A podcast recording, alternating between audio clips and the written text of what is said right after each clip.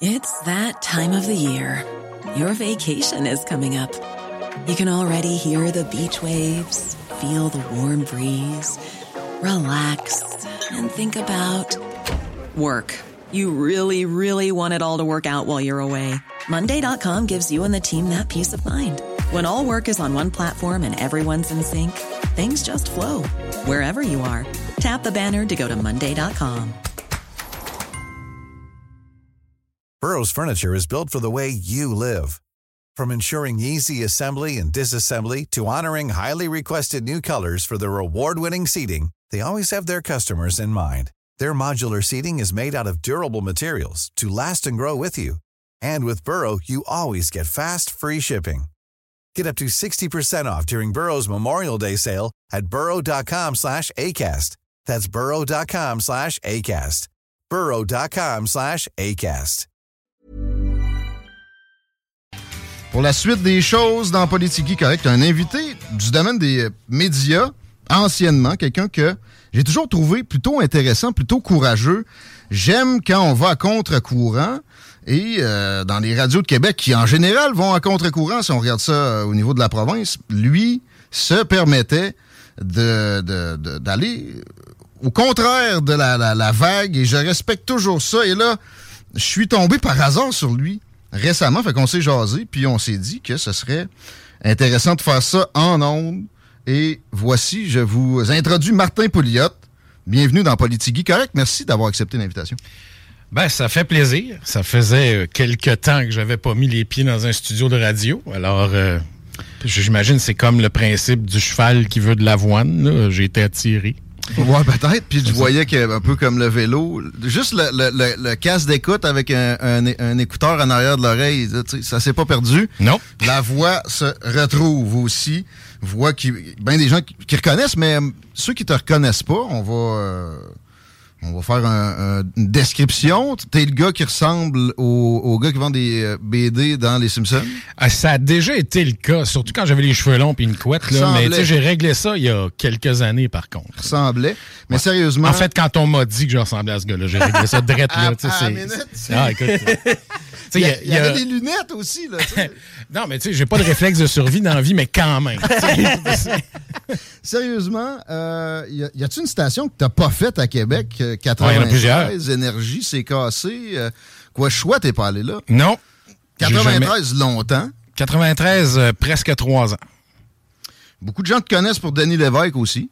Surtout pour ça. Ouais, hein? Ben, Ouais. le, le- le- Ben, en fait, dans la rue, là, tu sais. On, on va, on va se le dire, là. Je veux dire, ça prend à peu près 10 ans de radio pour avoir la notoriété qu'apporte un an à la télé. là. Effectivement. À peu près, là, je dirais. Fait que, j'ai fait 12 ans avec Denis Lévesque, là, entre euh, LCN puis TQS. Alors, euh, il y a beaucoup de gens qui me reconnaissent comme étant le gars qui était dans leur salon, euh, soit en fin de soirée au, au tout début, puis après ça, ben, à Denis Lévesque, là, dans le prime time. Mais c- ça a été euh, probablement disons, le, facteur qui a développé le plus euh, la, notoriété ou disons la présence dans l'esprit des gens. Bon, là, plus récemment, 2017, euh, on va là tout de suite. On t'a vu dans les médias pour d'autres raisons.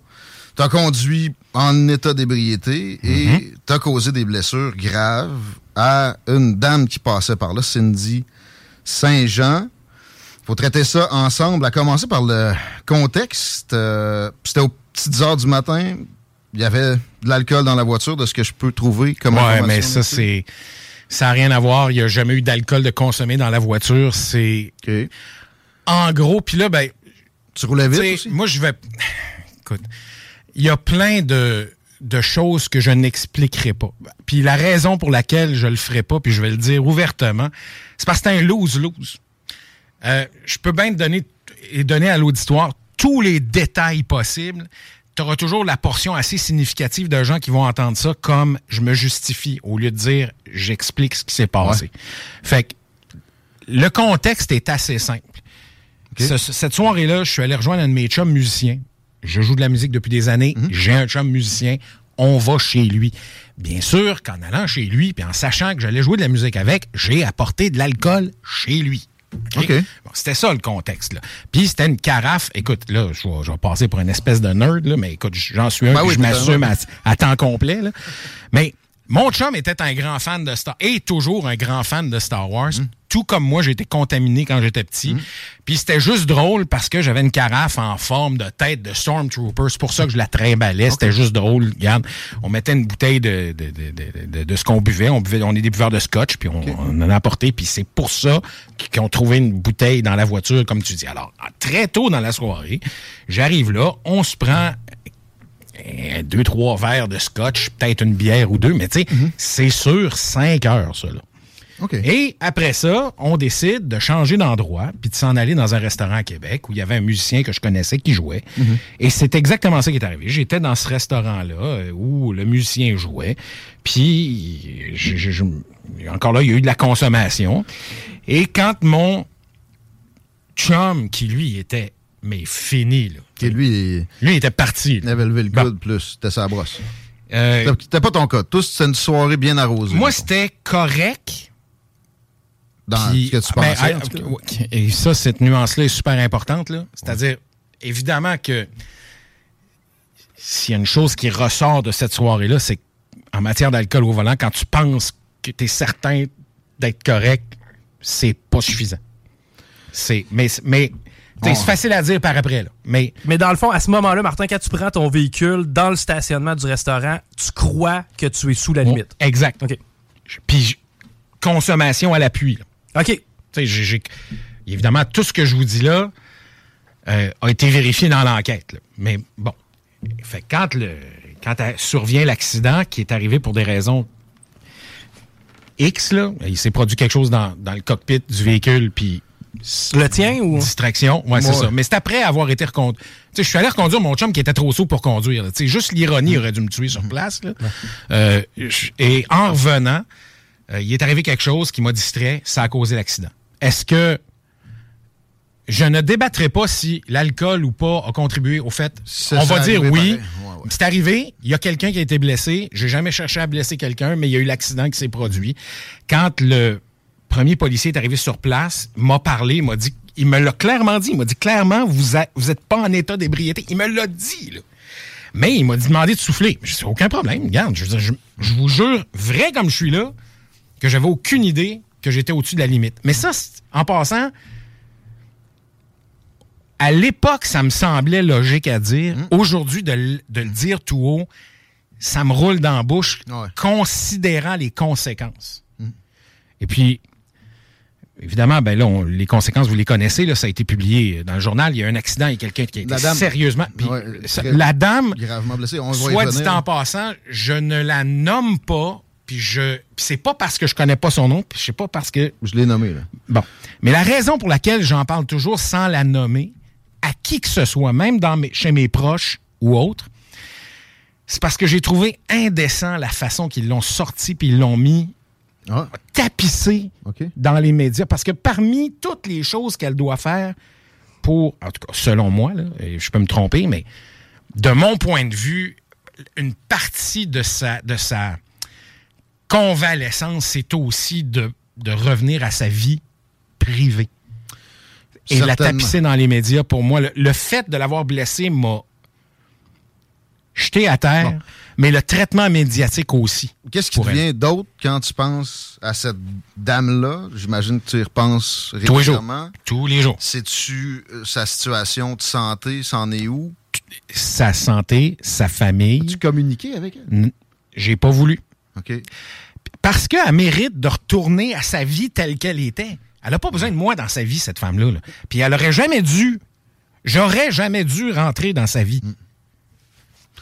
Euh, elle t'a pardonné de ce que je peux euh, Ouais. découvrir. Ça s'est passé comment? C'est une entrevue, ça, avec euh, Sylvain Bouchard? Ouais, je suis en entrevue avec Sylvain Bouchard, puis sans que je le sache, là, euh, euh, je- après mon entrevue, ils avaient planifié une entrevue avec, ma- avec madame. Ah bon? Et, et je- en fait, je ne l'ai pas entendu. C'est Sylvain Bouchard qui me l'a rapporté par après. Qu'elle m'aurait pardonné. Et regarde, écoute, tu comprendras que le fait qu'elle dise ça, j'avais le moton dans la gorge. là. Euh, Elle n'était pas obligée de me pardonner. Puis je m'y attendais pas. Puis j'y ai jamais demandé. Parce que je présume qu'elle est une meilleure personne que moi. Moi, je suis pas certain que si ça m'était arrivé, que je serais en mode pardon. Fait que tu comprendras que la seule chose que je pouvais faire, c'était le plus possible lui redonner sa vie privée sans la contacter, en espérant que les médias arrêtent de l'appeler. Je sais pas, ça a si peut-être aucun sens, mais dans ma tête, ça a T'avais du su que sens. Sylvain Bouchard allait l'appeler après? J'aurais dit à Bouchard de T'aurais pas le faire, mais écoute, c'est son chose, c'est pas à moi de. Mais j'aurais donné mon avis certainement. Là. Mais... Pour quand même encore parler un peu des, des circonstances, je pensais que tu buvais pas. J'ai vu, il me semble, que tu avais affirmé ça à quelques Non, occasions. c'est pas vrai. Jamais- mais non, je faisais des chroniques de vin dans mes émissions de radio. Là, je veux dire, j'étais le premier à en, à en tester. Ah, C'est pas vrai que je ne bois public. pas. Mais sauf que. Mais t'as jamais dit ça que tu Non, non, non, non. Faux. Faux, archi faux. Je sais pas qui a dit ça. C'est dans ma mémoire. À moi, j'ai pas euh, Ah non, non, j'ai. ça. Non, non. Je, Ah bon? je suis pas le genre. Tu sais, j'ai des amis qui me connaissent depuis 40 ans. Oui, c'est vrai, je suis rendu aussi vieux que ça. Euh, Quel âge? c'est un test oil of Olé, ça. Ben, j'ai vu, j'ai vu. En 2017, t'avais 48. euh, Ben, euh, j'étais à euh, 52, là, puis euh, je, je sais pas combien de temps je vais rester là, mais en tout cas, je- je- ah, au, au plus un an. Fait que tout ça pour dire, euh, pour répondre à ta question, c'est, je sais pas d'où ça sort, mais j'ai toujours consommé de l'alcool. Puis comme tout le monde, j'ai toujours une fois de temps en temps puis une brosse, comme tout le monde. Mais tu sais, j'ai des amis qui ça fait 40 ans qui me connaissent, qui m'ont jamais vu sous. là. OK, c'est que l'alcool n'était pas un élément problématique dans ta vie avant cet événement-là? Ben non, Et- pas à et- ma et- connaissance. Et actuellement, six ans plus tard, est-ce que l'alcool a encore une place dans ta vie? Oui. OK. mais beaucoup moins. D'abord, un, parce que je vieillis. Euh, ma tolérance a baissé. Il y a un facteur médical aussi qui, qui, qui fait en sorte que boire n'est pas la meilleure solution. Euh, cela étant dit, une fois de temps en temps, ça m'arrive encore de, de sortir puis de prendre un verre. Puis, la- la- ce qui a changé, c'est pas.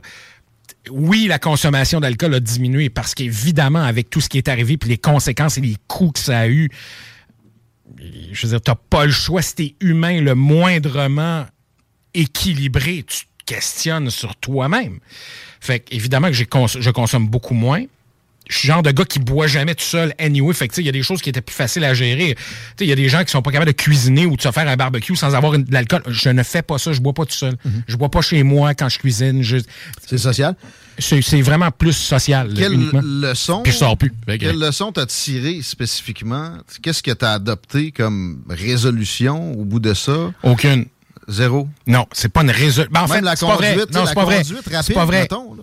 Non, non, mais c'est- c'est- encore là, conduite rapide, je ne rentrerai pas dans l'explication, mais il y a une explication derrière ça. Si Ben, tu moi, veux vraiment savoir, Là, là, j'ai vu les papiers qui auraient tombé Ouais. du pare-soleil. c'est- C'est- En tout cas, c'est- c'est- c'est- c'est- je- encore là, je ne rentrerai pas là. dans l'explication. là. OK, mais c'était pas dans tes habitudes de rouler le double, la limite. Là. le dernier ticket que j'ai pogné, là, ça remonte à plus de 10 ans. Puis en ce moment, là, tu le sais parce qu'on s'est parlé dans ce contexte-là, j'ai un job où je fais entre 50 à 80 000 kilomètres par année. Là. Donc, OK? euh, Puis j'ai zéro ticket. OK? j'ai- pogné quatre tickets de photoradar. Je roule la limite généralement dans le mois de juin. Fait que, euh, pour, pour aller en ton sens, Fait regarde, il est arrivé quelque chose. c'est probant. C'est un ensemble de circonstances. J'ai pas fait ça par. Écoute. J'ai pas fait ça parce que ça me tentait Non, non. de prendre une chance ce soir-là. Mais t'as pas eu à faire des grands aménagements dans ta vie pour Il y en t'assurer? a un qui est, qui est, qui est arrivé. J'ai toujours pensé que j'étais correct là, avec l'alcool au volant. Et le- la réflexion que j'ai eue, puis tu sais, quand tu vas en dedans, tu as le temps de penser, là, t'as- on pourra en reparler. Là. On y va après. Euh, dans ma tête, c'est toutes les fois où j'ai pris le volant, où je pensais que j'étais correct, j'ai fait Hey, ça se peut-tu que. Il y a eu des fois dans ces moments-là où je ne l'étais pas. Et toutes les fois où à la radio, j'ai parlé d'alcool au volant, là, je me disais Ouais, mais là, tu penses pour un sale hypocrite parce que t'as erré, t'as péché, par où t'as déjà dit au monde de pas le faire. Et dernière, dernière chose, je te dirais que ce qui a changé, c'est que la résolution, s'il y en a une, c'est que maintenant, peu importe les circonstances, que je prévois boire ou pas, quand je sors, je prends pas mon véhicule. OK. Peu importe ce que c'est. Que eh, si je vais chez des amis puis que j'ai pris mon véhicule, ça donne que je reste à souper puis que je bois, là, Taxi, le véhicule reste là. J'y touche même pas. TZ. Puis même pas. Je suis membre TZ, j'ai, regarde, j'ai tout fait ça. là. Mais c'est, c'est. C'est trop tard pour en parler. Pas une fois que madame a été blessée. Ben oui. T'sais, on peut en parler, là, mais je, je, n'a- je ne soutire aucune vertu de ce que je suis en train de dire parce qu'il est trop tard.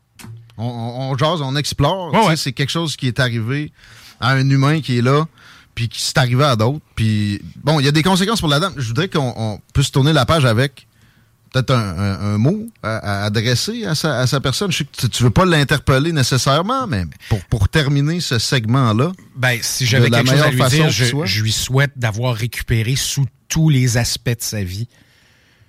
Puis la seule chose que je puisse dire, c'est ma profonde tristesse d'avoir été la source de souffrance pour elle. Mais ça, je l'ai déjà dit, c'est répété, et ça sera comme ça.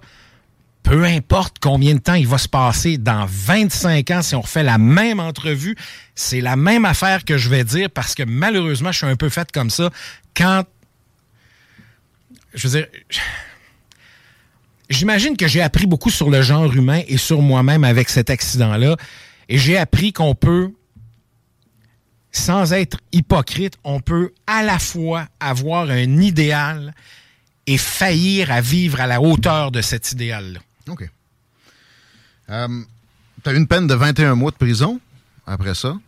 Puis, Ça fait bien plus longtemps que ça que j'ai de la peine. je voudrais qu'on parle, euh, je voudrais qu'on parle de ça. Ouais. C'est quelque chose que certainement tu n'avais jamais pensé vivre. Ben, Ça- j'ai, j'ai déjà dit jamais je travaillerais énergie aussi, mais c'est arrivé. La prison, euh, comment t'as vécu ça? J'ai vu un titre, euh, Martin Pouliot battu en prison. As-tu eu de la c'est violence? jamais arrivé. Alors, ben oui, il y, a eu, il y a eu de la violence, puis oui. Ouais. Ben, t'es en prison. Fait qu'il y a des, il y a des taloches qui se donnent. C'était au province, c'était euh, ici. À Orsainville. OK. Ouais. Euh, ton arrivée, tes souvenirs, tes premiers souvenirs de ça, comment t'as vécu euh, Ben, la première fois que tu te fais fouiller à nu, c'est un peu. Euh, c'est c'est- c'est hard, là. Fait que, con- conte-nous ça. Non, non. Ben, c'est qu'est-ce que tu veux que je te dise? Il n'y a pas grand-chose à raconter, mais tu sais, je veux dire, euh, Pas là que je vais aller. Euh, j'espère. ah, des fois, on va là. Mais euh, aujourd'hui, on a trop de matériel. Euh, T'as-tu fait 21 mois? Non. OK. Euh, Sept mois et trois semaines total. pour bonne conduite? euh, Ben, d'abord, il y a eu cinq mois en préventif. OK? C'est-à-dire, en, euh, j'ai eu un bris de condition. Euh, Oui. Je travaillais, puis je me rendais chez moi pour me changer pour aller travailler. Le problème, c'est que... T'as passé l'heure où t'avais? Non, c'était avant l'heure. OK. C'était avant l'heure, mais malheureusement, mon boss avait be- besoin de moi à l'heure où mon couvre-feu finissait. J'ai pris une chance, je me suis fait prendre. Et là, j'ai fait, une fois rendu là, puis d'ailleurs, ça faisait plusieurs, plusieurs mois, là, un an et demi pratiquement, qu'on essayait de d'arriver à une entente avec la couronne qui bloquait tout. Et j'ai dit à mon avocat, garde là, je suis là, là, je reste là, peu importe ce qui arrive. Je reste là. Faut que ça finisse à un moment donné. Là. Ben, le, dire, le temps qu'on était en double à ce moment-là? Temps double, ça n'existe plus. Mais à ce moment-là, ça n'existait pas. Il appelle, il appelle ça temps un et demi, mais tu sais, calcule ça comme tu veux, fais tes maths comme tu voudras. Là, quand tu fais ton temps et demi, c'est l'équivalent du deux tiers, puis tout le monde sort aux deux tiers. là. OK. Ça change rien, T'as pas de bonus pour ça. Dans le fond, calcul- j'ai pogné 21 mois, je suis sorti à mon tiers avec des conditions. Deux tiers, j'aurais pas eu de Mais conditions. répète-moi pourquoi tu voulais rester là d'emblée, tu voulais Parce pas sortir. que une fois que je t'ai rendu en dedans, puis une fois que le dommage était fait, j'ai fait, garde, le moment donné, on va commencer, il faut que ça finisse cette histoire-là. Fait que, tu sais, je savais que inévitablement et que peu importe ce qui allait arriver, j'allais être condamné à une peine de prison. Fait que tant qu'à être déjà rentré là, là, j'ai fait, fuck it, on, a, on le fait, là. Je suis là, là. Go! C'est tout. À un moment donné, il faut faire face à la musique, là. Tu sais, si être adulte, il y, a, il y a des gens qui pensent qu'être adulte, c'est jamais merder. Moi, je pense pas. Moi, je pense que tu as le droit de merder, mais faut que tu assumes les conséquences. Cette fois-là, j'ai fait, garde, je suis rendu à la portion où tu assumes les conséquences. As-tu euh, vécu des expériences à l'intérieur avec d'autres détenus qui ont été positives? As-tu euh, créé des liens? Oui. OK. Oui. J'ai des gens avec qui je suis encore en contact qui, qui euh, que j'ai rencontrés en dedans. Il y a des gens qui étaient qui, qui valaient la peine d'être connus, qui ont des parcours extrêmement chaotiques. Mais tu sais, il y a des gens qui valaient pas la peine d'être connus aussi. Il y a, de- il y a des. J'ai souvent dit à la blague, mais pas tant à la blague que ça, que la vraie punition, c'est les autres en prison. Là. Ah, ouais. La violence, est-ce que tu peux être plus spécifique? Qu'est-ce que tu veux savoir? Est-ce que c'est. On t'a sauté dessus? euh, Ouais, ça m'est arrivé une parce fois. que t'étais connu? Non. Quand, ça, ça a été la. Écoute, je, je sais pas comment dire ça, ça va paraître un peu fendant, mais quand je suis rentré en dedans, je te dirais qu'il y avait, à l'aile où j'étais assigné, il y a 50% du monde qui m'ont reconnu. Puis il y a 50% du monde qui savait pas qui j'étais, puis quand ils l'ont su, ils m'ont soit aimé, soit détesté à cause de qui j'étais. Tu sais, en prison, il y a, il y a trois choses que les gens respectent. Le- L'argent, le statut, puis l'intelligence, je te dirais. La force, le statut, puis l'intelligence. Dans le statut, je vais rentrer l'argent aussi. là. Parce que statut, ça peut être toutes sortes- du standing pour toutes sortes de raisons. Si tu as de l'argent, ça te donne du standing. Euh, la force, pour, pour les raisons évidentes. Euh, puis l'intelligence, parce que il y a, y y un Ouais, respect pour ça. ouais. Fait j'ai- je suis rentré là, puis ben, tu sais, c'est comme n'importe quel milieu. Tu as 24 hommes empilés les uns sur les autres dans très petit. Mm. Puis t'as pas le choix, vite fait, d'apprendre les règles du comment puis du pourquoi dans la place, parce que si tu l'apprends pas ou si tu vas à contre-courant, euh, c'est pas trop long que t'es ostracisé. Là, tu sais. fait que, regarde, euh, c'est une expérience humaine. Il a fallu que tu tiennes ton stand your ground à un moment donné. ça- pas le choix, là. Tu sais, euh, t'as, t'as des, petits, des petits comiques qui, qui sont pas plus brillants que d'autres qui ont essayé des affaires. Là. Je me suis fait voler du stock dans ma cellule. Quand je n'ai pogné un, ben, il l'a appris. OK. T'avais pas le choix? Euh, non, non, mais en même, en même affaire. Tu sais, à un moment donné, je, sais, pas si vous avez remarqué, cette petite affaire une grande gueule, fait que j'ai pas corrigé ça en dedans. fait que c'est, OK. c'est- c'est arrivé qu'on On- me l'a souligné. On va voir. Pour tes finances, comment, comment ça s'est euh, vécu? Parce que tu avais des, des- des revenus, j'imagine, quand même intéressants jusqu'à temps que. Ben, pas tant. Là, ma carrière était pas si flyée que ça en, en 2017, mais j'ai quand même tout perdu. Tout perdu, Euh, tout, c'est-à-dire? tout, tout, tout, tout. T'avais une maison? Euh, je- je- tout. ou un condo? ou- F- Finance, euh, actif, Relation? relation énormément. Euh, je veux dire, du jour au lendemain, il n'y a plus personne qui prend ton appel. Euh, mes contrats. À l'époque, je travaillais pour. Je sais pas si je devrais le dire, mais en tout cas, à l'époque, je travaillais. Ben, de toute façon, c'est connu. À l'époque, je travaillais pour euh, Boulevard? un boulevard.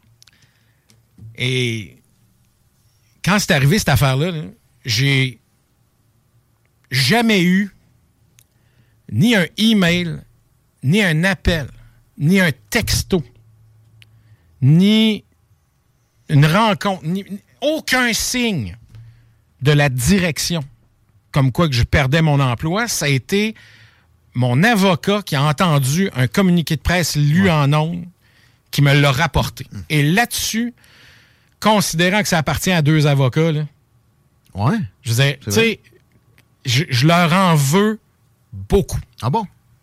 de pas avoir eu la classe minimale. Tu sais, de m'écrire ou de m'appeler, garde Martin, excuse-moi, c'est pas qu'on apprécie pas ce que tu as fait, mais garde, dans, les, dans le contexte, impossible de se coller à toi, bye. là. Ça allait-tu bien, Boulevard? Je-? J'estime que oui, mais je vais t'avouer bien honnêtement que là-dessus, cette absence de classe-là m'a... Ça t'a fait douter? Ben, en tout cas, je, veux dire, je, je te dirais que ça, c'est peut-être un peu de petitesse de ma part de penser dans ces termes-là, mais tu sais, à l'époque, il y avait Nathalie Normando qui faisait de la radio, là. Tu sais, Je veux dire, la présomption de la, présomption Ouais, d'innocence à géométrie variable dans une business qui appartient à deux avocats, ça m'a fait vraiment un peu suer. Sauf qu'à un moment donné, tu sais, quand tu es accusé de faculté avec les voix affaiblies, il y, a- il y a moins de place à- au doute raisonnable. La, la machine se trompe rarement. Je veux dire. Mais il aurait pu t'écrire ça, on comprend. Regarde, honnêtement, là, je peux, je peux étendre toutes mes doléances personnelles sur la place publique, ça changera rien.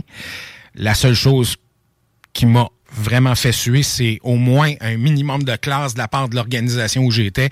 J'aurais apprécié, mais en tout cas, qu'est-ce c'est que je te dit. dis? Et puis, de- depuis le temps, tu as essayé de faire un, un retour dans les médias? Tu Non. fait des approches toi-même. Zéro?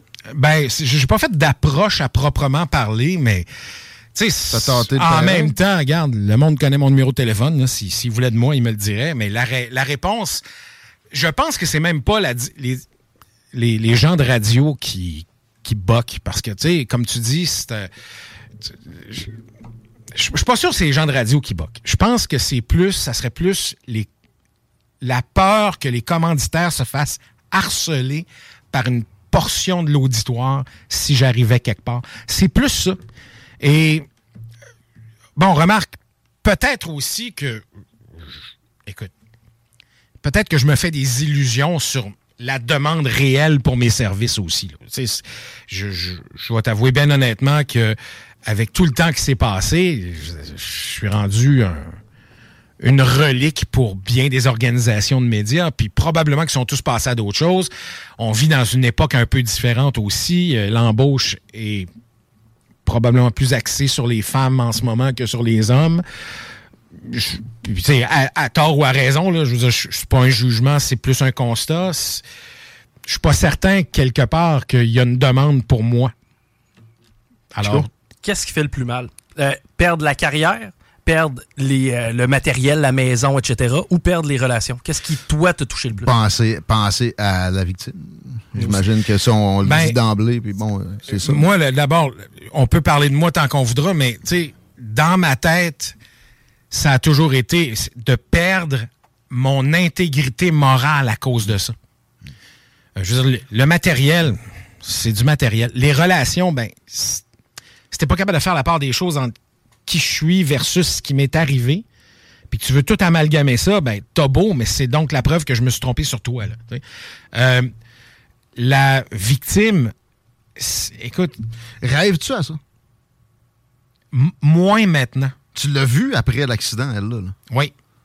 Mais oui, ça t'a hanté la nuit. Euh, euh, non, c'est... Régulièrement. Des années de temps.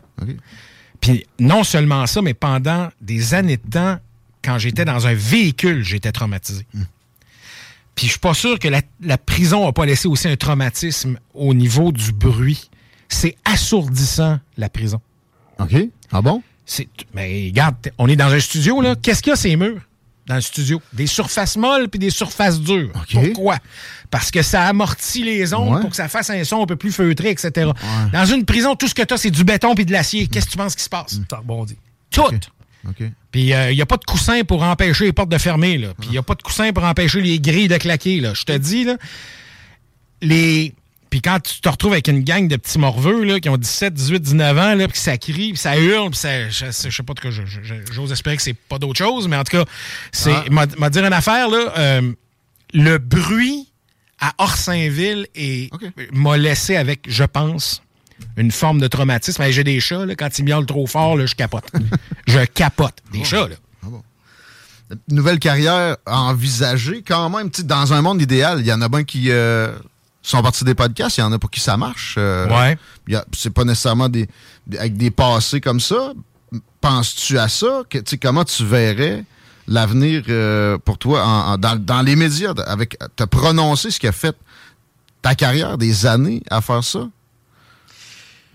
Je, me prononce encore dans ma douche beaucoup. euh, tu chantes pas, mais tu fais des ben, Je chante, en fait, depuis des années. Ça fait 30 ans que je chante, mais pas dans ma douche, non. non. non, Dans ta douche, tu fais des euh, podcasts. Ben, généralement, ce que je fais dans ma douche, j'en parle pas en public, tu sais. Chico, Chico, il est là pour ça. J'aime autant... Non, non, mais on va se garder une petite gêne. Là. Je vous connais pas, encore tant que ça. Euh, J'ai de la difficulté à voir ce qui pourrait m'arriver côté médiatique. Je vous mentirais si je ne disais pas que, de mon point de vue de, news junkie, si, vous ne le saviez pas, je vous l'apprends. J'ai une addiction sérieuse aux nouvelles, notamment à la politique américaine, mais, mais je regarde ce qui se passe au Québec, au Canada, aux États-Unis, l'époque où on vit. Et, ouais, plus polarisante, suscite plus d'intérêt dans ton intellect. Ben, je veux dire, c'est. Précédemment, c'est. C'est le réflexe de toujours avoir un commentaire puis une analyse sur les choses. Hmm. Alors, ça, j'avoue que ça me démange encore. Ça te démange? Ah, absolument. J'aimerais ça. On comprend. C'est, ben là, je veux dire. J'ai fait ça pendant.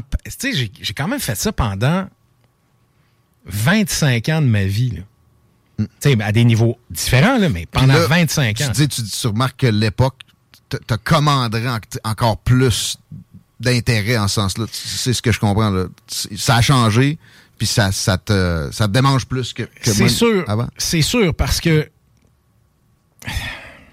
Regarde, tu ferais, en, en introduction, tu as fait référence au fait que j'allais un peu à contre-courant. Moi, j'ai toujours pensé Mm. que il fallait que, que c'est pas un crime que d'avoir une opinion ou une orientation ou un billet.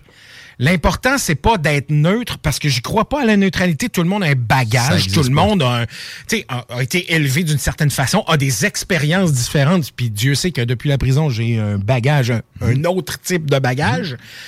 Euh, les gens ont des points de vue et c'est enrichissant, ces points de vue-là.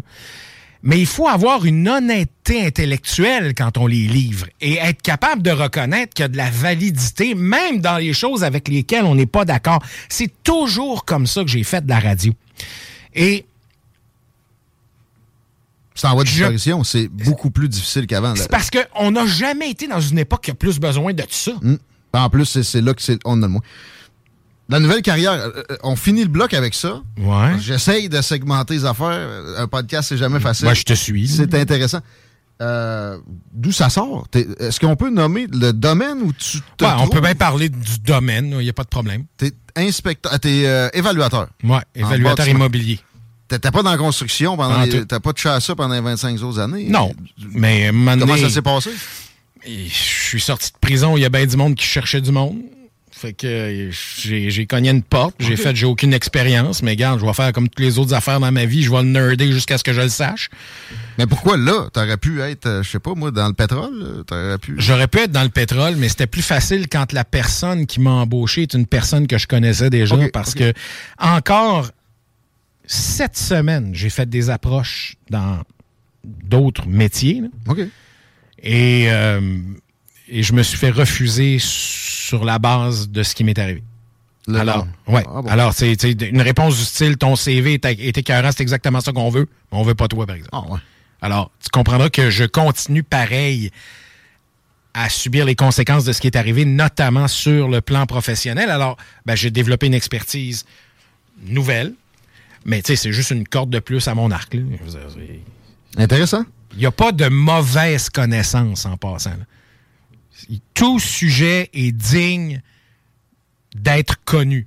D'apprentissage. Mais il y, a- il y a une hiérarchie dans les connaissances, mais ça ne veut pas dire que il n'y a, il y a pas des choses, que, que toute chose ne vaut pas la peine d'être connue. OK. On, on finit sur ces belles paroles. Le premier bloc, on est avec Martin Pouliot dans Politigui Correct. On se fait un petit podcast. Après la pause, on parle de ces années de radio, notamment le moment à énergie où euh, ça a brassé avec euh, Stéphane Gendron. Ça, je pense pas qu'il y a eu de retour là-dessus, nécessairement. Qu'est-ce que tu qu'on revienne sur quoi? Oh, on va regarder ça. Il y avait du café dans l'histoire. T'as un beau gros café, là. Ça m'a, ça m'a fait penser à ça. on prend une pause. Vous êtes à CGMD. Merci encore d'être là, Martin. Ben, ça me fait plaisir. Euh, on a résumé les dernières années. Là, on va remonter plus loin. On parlait de radio? On peut. Parlais-tu beaucoup de radio? Quand tu faisais de la radio? Faisais-tu un Gilles Parent de toi-même Non. à l'époque? Il y a un seul Gilles Parent, puis je le laisse être Gilles Parent. D'ailleurs, je voyais que tu sais, il y avait des comparaisons de texto avec euh, quand je parlais de nouvelle carrière, Gilles Parent, Jeff Fillion, ça va bien leurs affaires, etc. Un podcast un jour, t'as pas exclu la chose. Aussi, une présence à CJMD, je ne l'exclus pas pour répondre à des questions qu'on voit rentrer. Euh, mais là, parlons de tes, tes études, euh, tes études, tes années de radio. Mais la question, c'est des études. T'as-tu fait un bac en, en sciences politiques euh, à la base, à l'Université Laval? Ouais. J'ai butiné un peu, là, fait du droit, de l'histoire, de l'économie, mais j'ai abouti en sciences politiques. Bac multi? Non, j'ai complété. Mais tu sais, c'est. un moment donné, euh, la, la politique m'a m'a mis le grappin dessus. Puis ça, dans la famille, c'était-tu présent? Oui, oui, oui. Mon père euh, avait été euh, délégué général du Québec à New York fin des années 70, début des, des années 80. Ah ouais.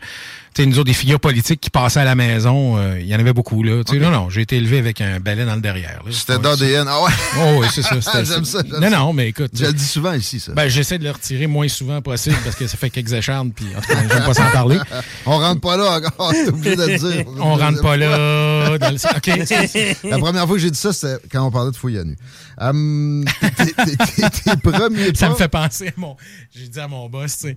À un moment donné, il m'expliquait quelque chose quand, quand j'apprenais le métier. Puis euh, il me dit Bon, tu vois, il dit, tu vas finir par rentrer. Mais c'est exactement ce que me disait le gros blaquet en prison.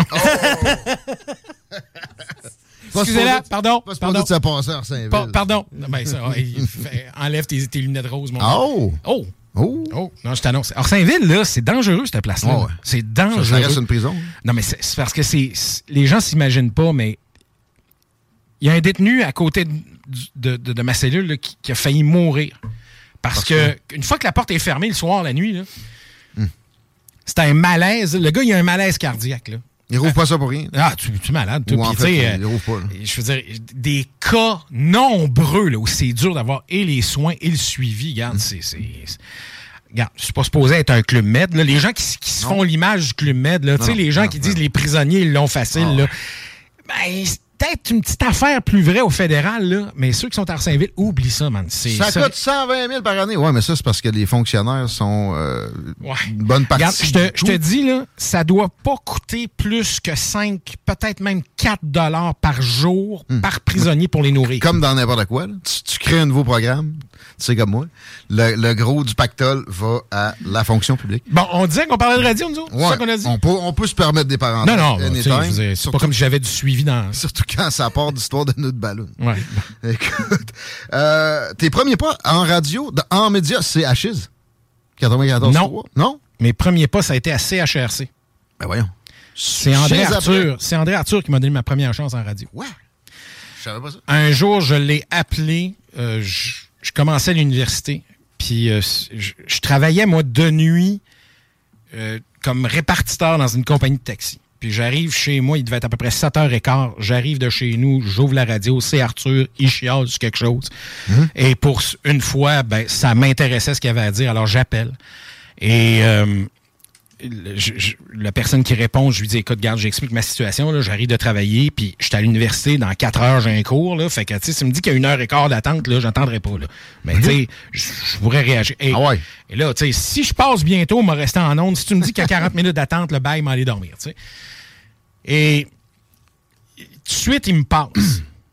Mais Arthur a jamais voulu parler de ce dont je voulais parler. Là. Ah. Arthur a voulu parler de ce que c'était que de travailler de nuit et d'être étudiant de jour. Fait que Ok. quand, quand Arthur décidait quelque chose, tu Ouais, parlais de ouais. ça. tu sais. et à un moment donné, il m'a demandé, il dit, euh, il dit, toi, il dit demain matin, il dit, on, on t'offre le job que tu veux dans la vie, qu'est-ce que tu veux? Ben, j'ai dit tac au tac, j'ai dit, moi, c'est le tien. Je veux ta chaise. ben, c'est sûr. Il est parti à rire, il dit, quand est-ce que tu veux commencer? J'ai dit, demain matin. Mais le lendemain matin, je me suis présenté là. Ben voyons. Mais tu sais, pas en en sachant très bien que je Pas l'aurais pas. sa- mais pas tu sais, avec un salaire, là? Non, non, mais tu sais, collaboré avec lui? un quand j'étais jeune, j'étais un trou du cul prétentieux, ça vous le saviez. Aujourd'hui, ben, je suis plus vieux. Fait que, tu sais, c'est, c'est, à l'époque, il m'a présenté Myriam Segal, qui était directrice de l'information à CHRC dans le temps. Et euh, à, la suite de cette présentation-là, ben, j'ai fait un genre de mini-stage pas payé en salle des nouvelles avec toute la gang qui était là. Fait que c'était mes premières armes en radio, puis après, je suis allé à Chiz. OK. Parlant de Chiz, c'est quoi? T'as fondé carrément... la- Parce qu'il y avait CKRL à Ouais. l'Université Laval. Ben, je faisais partie de la gang de ceux qui étaient là à l'origine quand c'est passé au FM pour la toute première fois. le switch, là, tu sais, Ouais. CKRL qui est parti de l'Université Laval, y avait-tu de la, de la chicane là-dedans? Non. Comment ça s'est produit? Ben, Pourquoi moi, ça je- s'est fait? Je le sais pas, je je suis pas arrivé à l'époque. De juste ça. après, toi. Moi, je suis arrivé juste après. Il y avait déjà des, des pionniers, là, bien avant moi, qui avaient commencé ce projet-là. Euh, j'ai comme hérité de la chaise à la fois du Morning Man puis du directeur général. Euh, j'ai pas été un grand directeur général, puis mais, mais au moins j'étais là. Tu sais, j'ai compris que je suis peut-être pas fait de la direction générale quand je, quand je suis arrivé pour ça, mais Pas la chaise la plus facile, Mais non. en même temps, arrivé au morning, ça j'ai trippé en salle, par exemple. OK. Tu sais, ouvrir la station, être le premier à livrer de l'information, ça- ça- c'est là que j'ai compris où était ma piqûre. là. Ça se peut-tu que ça roulait plus dans le temps, Chiz? Je- je- c'est possible. Mais en même temps, on était. Au départ, on a été câblé. Ensuite, on est passé au FM. Quand on est passé au FM, tu sais, c'était pas une grosse antenne, c'était 49 watts. là, C'était Oh. pas grand-chose. C'était le campus, là. Ouais, ben, c'était le campus est un peu plus large, là. Fait que tu comprendras que j'écoute encore de temps en temps Euh, j'écoute presque plus de radio. Là. Je vais t'avouer que je suis pas mal plus sur les podcasts. C'est une question de. C'est juste une question de. Ben, c'est de la mobilité, en fait. C'est que je, tellement, je fais tellement de kilométrage que, à un moment donné, c'est plus facile d'avoir des podcasts. Là. Tu t'es fait des habitudes de, de, consommation audio, ouais, podcast. Un peu plus. Puis ça, c'est dommage à admettre, mais la radio, ça m'a toujours fait triper, mais on dirait que plus je vieillis, puis moins j'y trouve mon compte dans le contenu radiophonique. Puis de, du Québec. De Québec. De Québec. Ouais. Mais Shiz, j'ai, euh, on m'a dit que ça avait été controversé de ton départ aussi de là, qu'il y avait eu peut-être des, malentendus, des. Euh, il y avait eu euh, à l'époque, il y a eu un malentendu qui a été très vite clairé, mais tu sais, je veux dire, ils ont, ils ont pas aimé. Côté financier, ça se peut-tu? Ils trouvaient que ma tenue de livre était pas géniale et il y avait raison. Mais tu sais, quand ils ont regardé les choses, il y a rien. As-tu fait de l'argent à Shiz? Tu es malade, toi?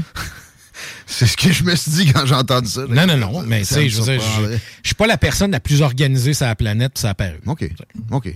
Ben, la comptabilité, je suis directeur général ici.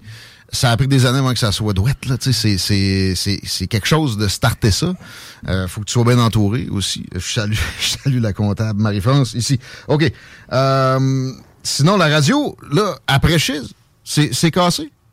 C'est quoi euh, l'ordre des choses? je suis allé au réseau francophone d'Amérique à Ottawa. C'est une association de radio communautaire francophone hors Québec. Ah bon? Et je suis allé à la tête du réseau euh, comme animateur, mais programmeur aussi. Là. en fait, tu faisais un job multiple. Là. Euh. Tu faisais programmeur de la programmation. La programmation, là. programmateur. Pas, de, ouais, c'est ça. Pas de l'ordi. Non, c'est ça. Euh, puis pendant un bout de temps, quand j'étais à Ottawa, j'ai quitté Ottawa après un an et demi parce qu'il y a eu une ouverture à la salle des nouvelles à CK... À, à, voyons. pas CKRL? Non, non, non, voyons. C'est cassé? C'est cassé. C'est cassé. Alors, j'ai commencé directement dans la salle des nouvelles à temps partiel à CKC.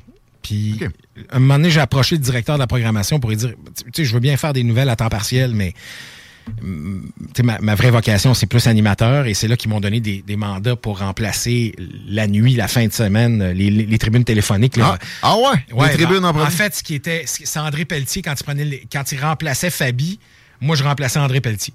OK. Alors, c'est comme ça que j'ai commencé. Puis après ça, ben, ça a été. Euh, ils, m'ont pris de nuit remplaçant pour me faire faire le mid-morning provincial euh, sur, sur, tout le réseau AM. Ouais. Et après ça, ben, j'ai été, euh, j'ai quitté Montréal pour m'en venir à Québec Morning, à CFOM dans le temps. Puis après ça, c'est, ça a été 93. CFOM qui, comme fréquence? C'était 102.9 à l'époque. C'était Boulevard. Non, non. 102.9, c'est M maintenant ou c'est rythme là, maintenant? Radio Matante. Là. mais c'était pas Matante. Dans le temps, c'était de la musique rétro. C'était des goldies, là, sauf le matin. Le ah, directeur des programmes à l'époque m'avait dit euh, Toi, ils disent on t'amène pour aller chercher la clientèle de Filion. Ouais, mais tout le reste de la, journée, vous jouez quoi? Des goldies. OK. C'était un ça, ça, a ça a pas marché? Ça a pas marché? Ben, étrangement, je me suis. J'ai eu probablement mes meilleurs ratings à Québec là. T'es rehaussé par rapport vraiment, à ce que c'était avant? Vraiment, vraiment, vraiment, ça a bien été, mais ils ont changé de style. Ils sont allés vers un autre animateur que j'aimais beaucoup, mais euh, pour le 15 minutes où j'ai appris qu'il me remplaçait, je l'aimais moins, mais ça, a duré 15 minutes. Après ça, je l'aime beaucoup. Et... Euh, ça peut, ben, c'est correct. On fait de l'histoire. Non, non. Tu viens de dire que tu l'aimais. c'est bien correct. Robert Ross. Ça, se trouve, OK. Robert Ross. Moi, j'adorais Robert Ross. encore actif, lui? Oui, mais il est radioactif, exactement. Ah? C'est-à-dire en, Non, il est actif en radio, il est radioactif. Oh, oh. OK, d'accord. Puis douf paf! Je, je, je, pensais que c'était plus. Euh, honnêtement, je fais juste la rire dans ma tête. C'est juste, drôle pour moi. C'est juste une joke de nerd. C'est ça qui arrive. On sait que t'es un nerd, on l'a dit tantôt. Absolument. On parle de. Euh, D'ailleurs, une des choses que détestaient mes boss au 93, c'était mon humour. Il ça n'a jamais passé. On s'en allait justement. Écoute, au 93. Est-ce que c'est tes plus belles années de radio malgré que tes boss riaient pas tes jokes? C'est les la plus belle équipe de radio avec qui j'ai travaillé. T'as commencé là, André Arthur, t'es-tu là? Euh, non. Robert Gilet? Non. Je suis après ça, moi. Juste après. C'était Bouchard au morning, c'était Parents au retour. moi, je faisais le mid. Ah, le mid ben, en fait, le mid puis midi. C'était une transition un peu étrange. Après ça, il y avait Mayou qui passait. Alors non, c'était des, c'était des belles années de radio. J'ai vraiment trippé sur cette période-là. J'aimais cet horaire-là aussi faut le dire. Mais. C'est mieux que le 6h à 9h, c'est sûr. Ben écoute, à l'époque, je t'aurais dit oui, t'as raison. Aujourd'hui, je suis rendu que je me lève naturellement à 5 h le matin, fait que ça aurait été ah correct. J'ai encore mon horaire de morning man, excepté le, le job puis le salaire. fait que c'est ça. OK? Euh, les personnes que tu as côtoyées avant, euh, que là, ça devient un peu plus complexe pour toi, que, la fin de carrière. en tout cas, la fin de cette portion de carrière-là, peut-être qu'il y en aura une, deuxième. Mais euh, parle-nous de, tes relations, je sais pas, avec Gilles Parent, avec le Doc Mayou. As-tu, côtoyé le Doc Mayou? le Doc Mayou, je le côtoyais déjà depuis CKC. Avec, OK. Fait que je le connaissais relativement bien. Je pense que c'est pas une il faut mettre des, des, gradations dans la vie. Je, je dirais que c'est une excellente connaissance. C'est pas un ami, mais c'est une excellente connaissance. Il m'est arrivé parfois d'avoir à l'appeler pour des choses autres que la radio, puis il était là pour prendre mon appel à l'époque. Euh, aujourd'hui, je ne sais pas, j'ai pas testé. D'ailleurs, il y a beaucoup de gens que j'ai pas rappelé parce que je ne sais pas si c'est un étrange réflexe de ma part, mais c'est plus un réflexe de dire, écoute, avec tout ce qui est arrivé, puis toute la, mauvaise notoriété qui est venue avec ce que j'ai fait, je préfère laisser aux gens le, le soin, le, leur choix. Ils peuvent choisir de ne pas vouloir me mhm. reparler, puis je vais le respecter aussi. Là. Mhm. Euh, en radio, je te dirais que le seul contact réel qui m'est resté, c'est Sylvain. OK. Sylvain Bouchard. Ami? Oui. Ouais. Gilles Parent, rien? Pas de contact? Gilles Parent, euh, je te dirais que c'est une bonne connaissance. J'ai eu quelques contacts avec Gilles depuis. Qui a, aussi vécu une cancellation? Avez-vous parlé ouais. de ça? parlé de ça? Ouais, j'en ai parlé. Mon point de vue là-dessus est pas très populaire. On peut, on peut euh, j'ai toute la sympathie du monde pour ce qui est arrivé, mais j'ai un problème théorique avec l'idée de détruire une carrière sur, le, sur la base d'allégations. Il a été mis sur le même pied que des violeurs. Le problème, c'est que je les crois. Les filles? Oui. Ouais. Sauf que, tu sais, on vit dans. C'est difficile à, à, J'ai de la misère à concilier toute ma position parce que ça nécessite une réflexion beaucoup plus en profondeur qu'un coin de table comme ça. Mais il faut être capable d'admettre que la position initiale de croire les gens qui ont le courage de sortir pour dire ça m'est arrivé, c'est mm-hmm. le minimum, c'est de leur donner le bénéfice du doute. Mais sauf que ce bénéfice du doute-là, il doit aussi exister pour les gens qui ne font pas face à la justice. Là. oublions pas que ça s'est jamais terminé, c'est jamais allé devant un tribunal. Fait que là, cette personne-là a été un lynchage. Euh, c'est un lynchage public. C'est de plus en plus fréquent. Je dis pas que, comme toi, les victimes ont, ont, à être écartées du revoir de la main. J'ai le même genre de point de vue. Je pense qu'il est quand même assez populaire. Peut-être qu'on on en parlera avec le principal intéressé, mais c'est quelque chose qui s'est produit régulièrement. Puis d'un cas à l'autre, bon, plein de nuances à faire. Je voulais pas faire. Non, non, mais c'est dur d'avoir une position exprimée publiquement là-dessus. Ben parce que si tu dis pas la bonne affaire, tu es automatiquement calculé comme étant un, un, un, Roger, un vieux sale. Ben, on va résumer ça à complotiste. Là, de, de, ben, je suis pas complotiste. C'est juste que je ou suprémaciste. J'ai de la misère à ne pas voir les, le deux, les deux côtés de la médaille. C'est bien. Dans ce cas-ci, en tout cas. C'est trop rare. Maintenant, euh, court passage à Énergie avec Stéphane Gendron. 12 jours, hein, c'est assez court. 12 jours, OK. J'avais pas réalisé que c'était si court que ça. Euh, j'ai trouvé un titre, Stéphane Gendron pète sa coche. Beau, euh, beau français. Puis euh, moi, je m'en rappelle, j'ai écouté un bout live de ce moment de radio-là, mais c'est quand même flou dans ma tête. Qu'est-ce qui s'était passé? Ça s'est terminé pour toi. Lui a continué. Il y avait Maxime Bernier, tu as posé une question un peu serrée. Il a, pas aimé ça. Un peu serré, come, come on. Même pas? Hey, ça, là, c'était le, le, roi des ballons de plage que j'y ai posé comme question, man. C'est. Sérieusement. C'était quoi, genre, euh, je l'ai Écoutez, on peut revenir là-dessus, là, ça remonte à, ça doit, faire proche de 8 ans, 10 ans, c'est 2015, je pense. Maxime Bernier, à l'époque, voulait devenir chef du Parti conservateur. Et là, Stéphane l'invite dans l'émission, puis il mène l'entrevue, puis au bout de 7-8 minutes dans l'entrevue, je veux poser une question. Hmm. Puis oublie pas que 2015, c'est aussi la période aux États-Unis, tu as la campagne entre Hillary Clinton et euh, Donald Trump. Fait qu'évidemment, ma question à Maxime Bernier, c'est suivez-vous un peu la campagne électorale aux États-Unis? La réponse, oui. Ben, je dis, Monsieur Bernier, une des choses qu'on reproche à Hillary Clinton, c'est son histoire de email de serveur personnel. Et en gros, sans rentrer dans les détails, on lui reproche d'avoir été négligente dans sa manipulation d'informations qui étaient jugées confidentielles. Or, vous-même, aviez laissé des documents de défense nationale chez votre ex. Qui autrement dit, les Autrement dit, on vous vous avez fait ce qu'on reproche à Hillary Clinton et ce que la majorité de la droite considère comme une offense hmm? qui la disqualifie pour devenir présidente des États-Unis. Puis il est capable d'en prendre, Maxime Bernier, ben pour y ben parler souvent. Mais tu sais, quand je dis que c'est le roi des ballons de plage, on a quasiment entendu le tape à cassette partir. Le violon. Je veux dire, sérieusement, t'as entendu le cloc-cloc des deux pitons enfoncés, puis là, le tape est parti. Là, regarde, il n'y a, pas une organisation politique respectable derrière un individu qui aspire à devenir premier ministre du Canada qui l'aurait pas préparé pour une question de même. C'était même pas une putain de question originale. Il y a 28 journalistes qui Stéphane l'ont posé. Gendron, qui là, depuis, a fait un espèce de, de commitment anti-droite. Euh, il regrette euh, toutes ses années de radio, supposément.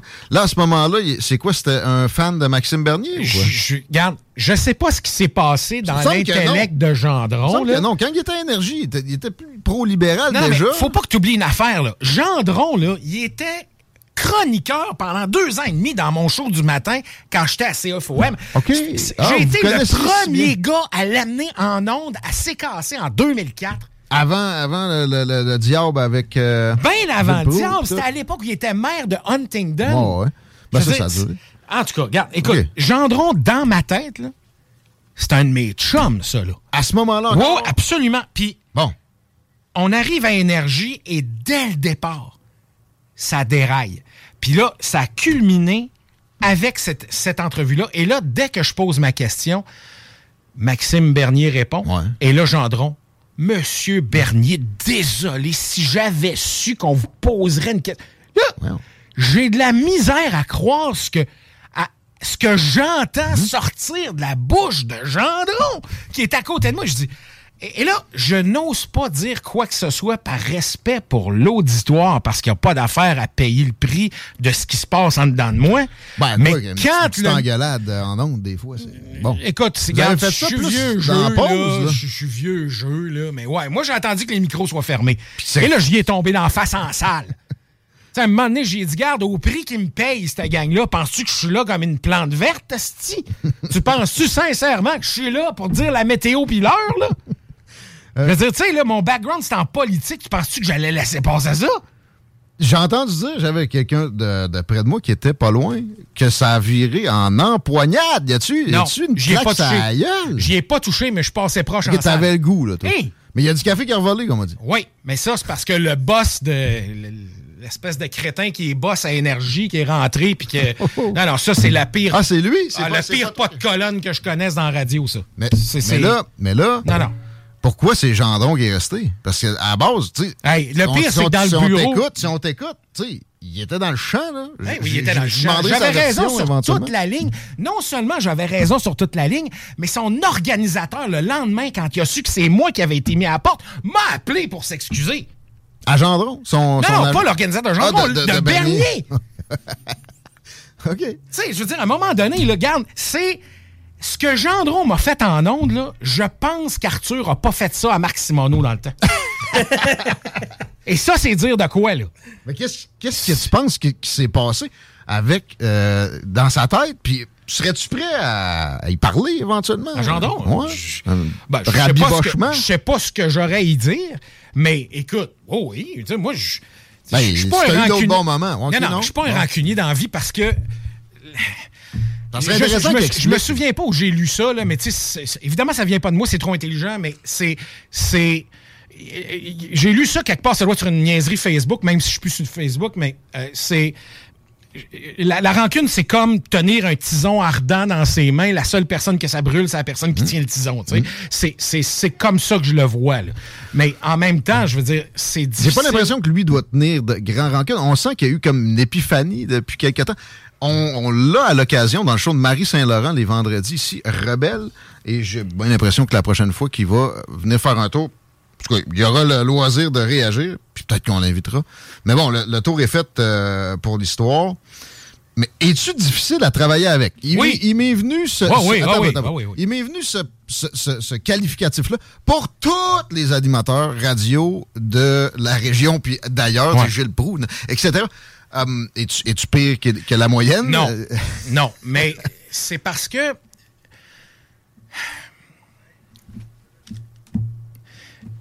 Je suis pas un gars facile à aimer à la base.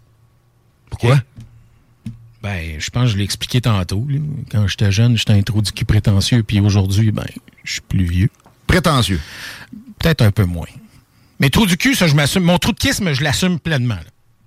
OK, ça, ça, comment, là, comment ça se décline, ça? À part, tu sais, moi, quand je t'ai entendu, est-ce qu'il y, y a un personnage devant une caméra? Non, non, non, c'est ça la différence, c'est qu'il n'y a pas de personnage. Bon. Je suis là, ce que je suis. on- le problème, c'est que.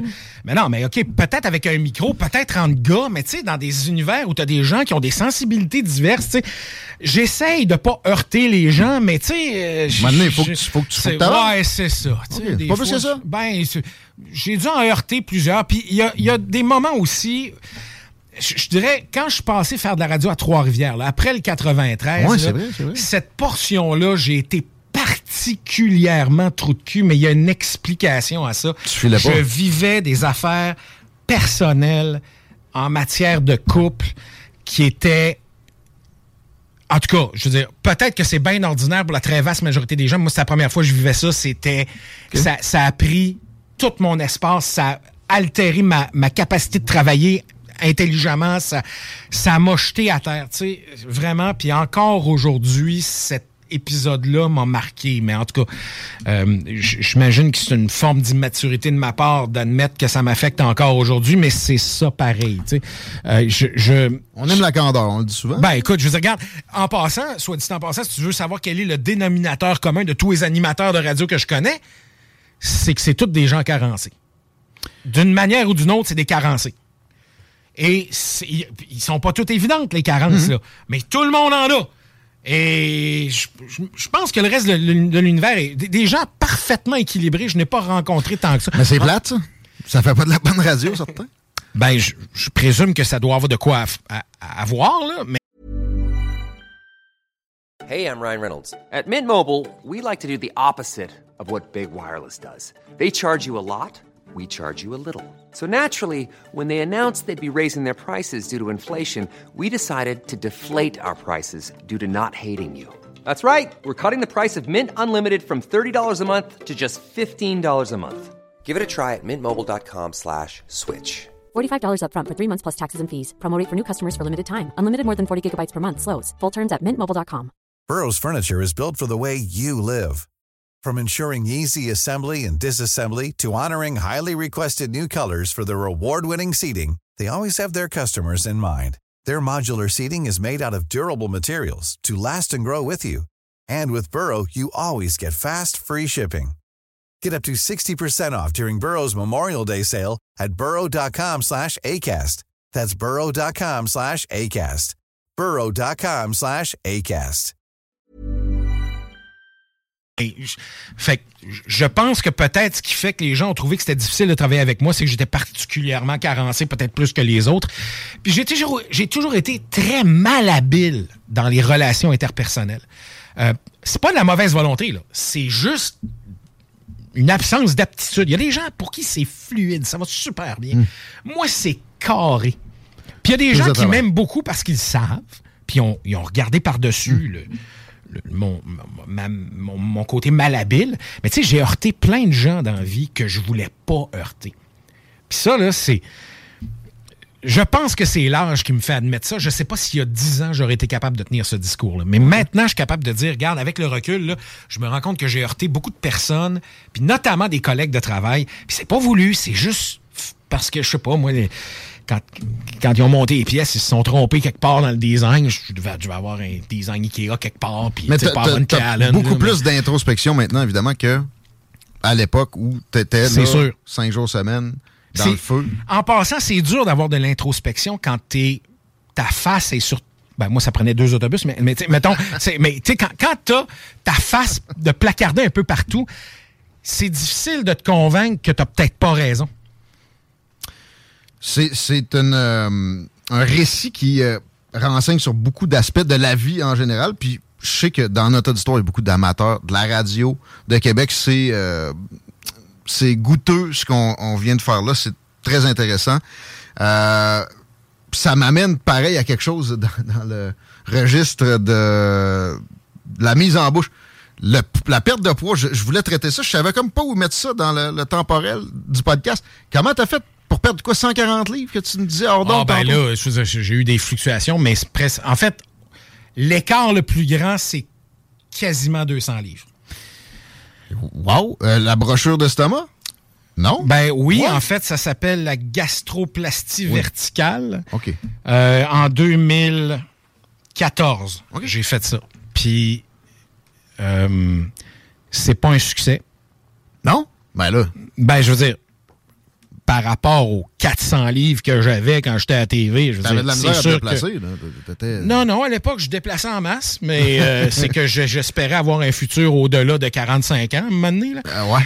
Je me rappelle t'avoir croisé sur le chemin Sainte-Foy. T'avais une canne. T'étais- Ouais, mais ça avait rien à voir avec ça. C'est parce que j'ai eu la bactérie mangeuse de chair, moi, en, ouais, ouais, en 99. Puis j'ai survécu probablement parce qu'elle est morte d'une indigestion. là. En tout cas, euh, ce- cela étant dit, tu sais, mais C'est le one-man Nerd. show qui s'en vient, mais vite. là.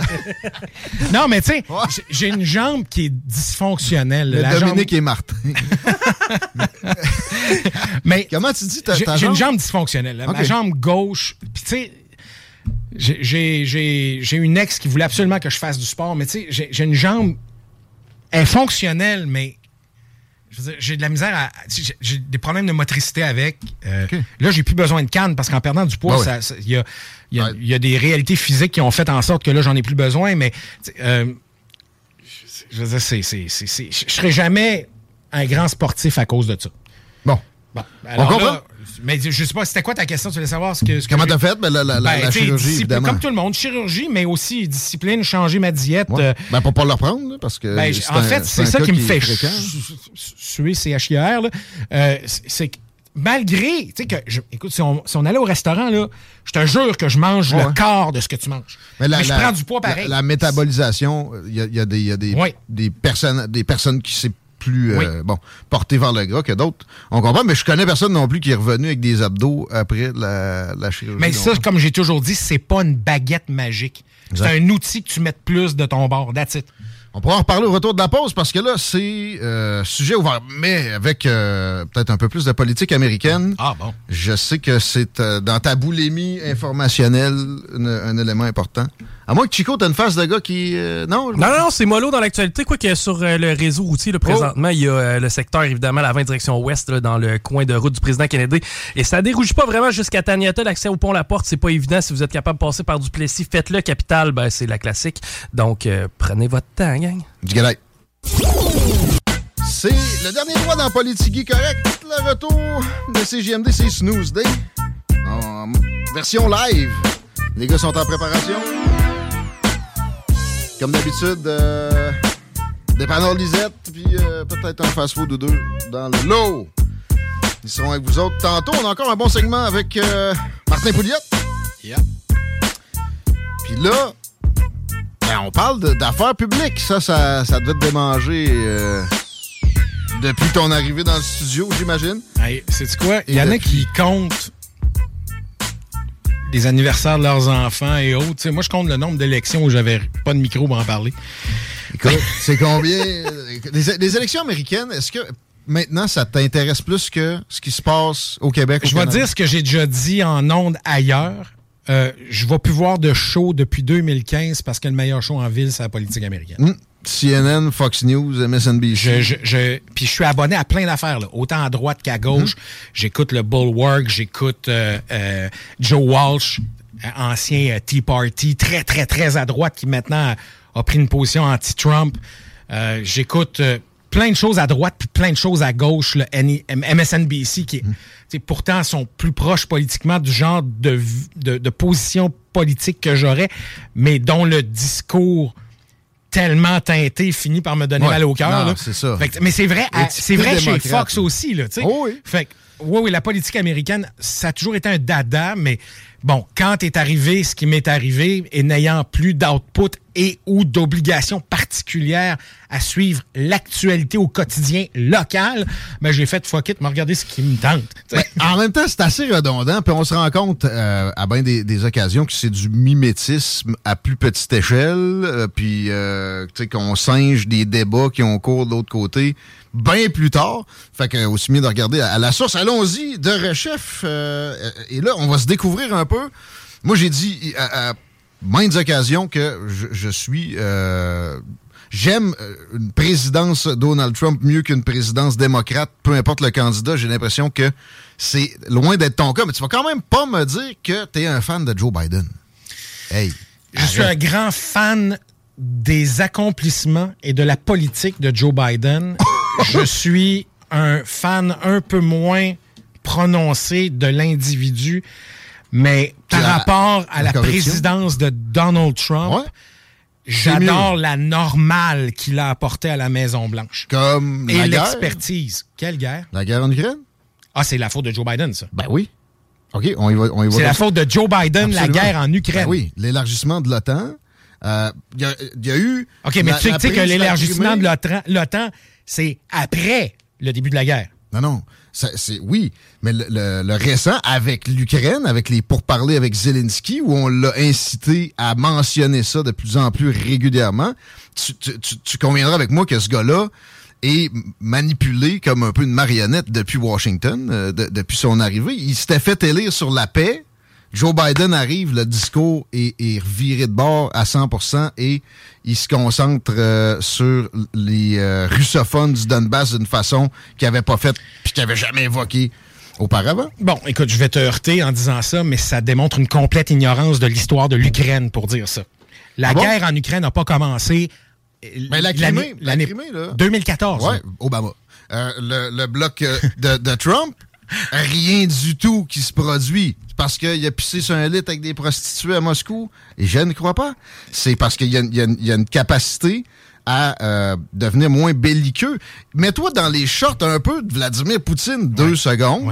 Puis tu, tu autoriseras jamais que l'OTAN ou même une alliance plus serrée avec l'Ukraine se produise à, quelques kilomètres de ta frontière. On s'entend là-dessus. Si les Chinois faisaient une alliance militaire avec le Mexique, les États-Unis envahiraient dans la minute. Non?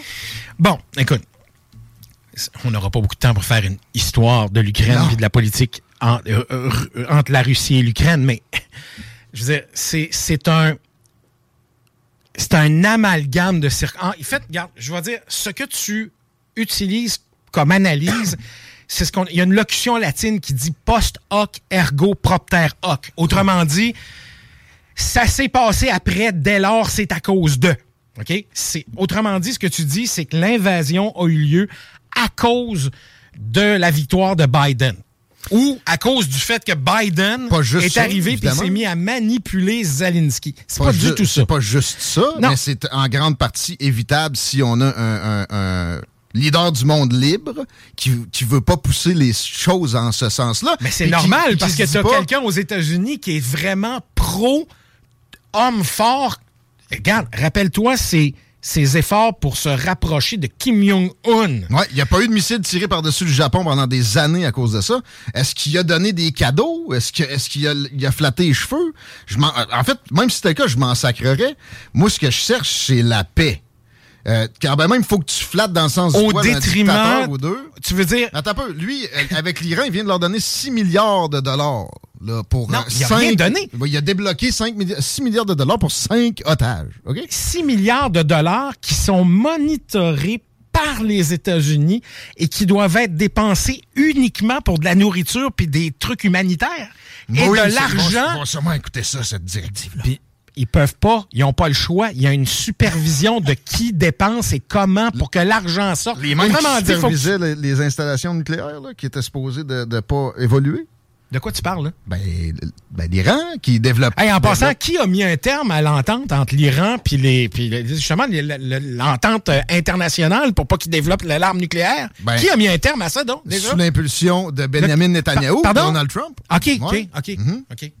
Ben oui. OK. Fait Ben que là- t'es pour la paix. C'est que Donald Trump, c'est très Il cherry il y a picking. eu une guerre avec l'Iran. OK. Ouais, ouais, c'est ça. Oui. Donald Trump est la pire affaire qui soit arrivée aux États-Unis depuis ouais, probablement la guerre civile. Pourquoi? Parce que son bilan démontre clairement, son bilan, qu'au niveau de l'emploi, d'accord, soit dit en passant, il faut être intellectuellement honnête, comme je l'ai dit dès le départ. Il a vécu une bonne partie de la fin de sa présidence dans la, la période COVID, mais sa gestion de la COVID horrible a tué des millions d'Américains par son inaction. Ben pourtant, de, de ce que je comprends, Fauci euh, voulait même pas qu'il fasse le travel ban sur la Chine au début. L'opération Warp Speed, le vaccin. Ça, c'est une des grandes réalisations. de C'est une Trump, des grandes réalisations de Trump. C'est le Trump vaccine. je vais, je vais toujours donner à César ce qui revient à César. Parmi les grandes réalisations de Trump, il y a notamment sa position contre la Chine qui est absolument défendable à Ah. tous les niveaux. Bon. Et Ah. la réalisation de Opération Warp Speed pour développer le vaccin. Mais il n'y avait aucun plan pour le distribuer. Ben, c'est pas vrai. C'est absolument vrai. C'est un- c'est une ligne de CNN, de Non. MSNBC. Non. Il s'est distribué. C'est comme les ventilateurs, ils l'ont accusé. Non, il s'est distribué une fois que Biden est arrivé au pouvoir. Lorsque Biden, en passant, quand, quand Trump était là, Kamala Harris a dit, à l'époque de Trump, je prendrai jamais ce vaccin-là. Les gouverneurs démocrates lui ont nui dans la distribution. Il a mis en place des, euh, des, facilités de distribution. Ça commençait. Mais ça, oui, ça a peut-être débloqué un peu plus rapidement après qu'il ait quitté, mais il avait mis les choses en place. C'est lui qui a donné cette impulsion-là. Donald Trump n'est pas à l'origine de l'impulsion de la distribution des vaccins.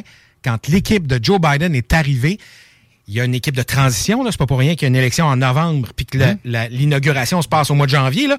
Il y a un trois mois de transition. là. La personne qui est en charge de l'équipe, justement, de toute la question COVID, est arrivée pendant trois mois. Ils se sont posé la question, oui, mais où est le plan républicain? Là?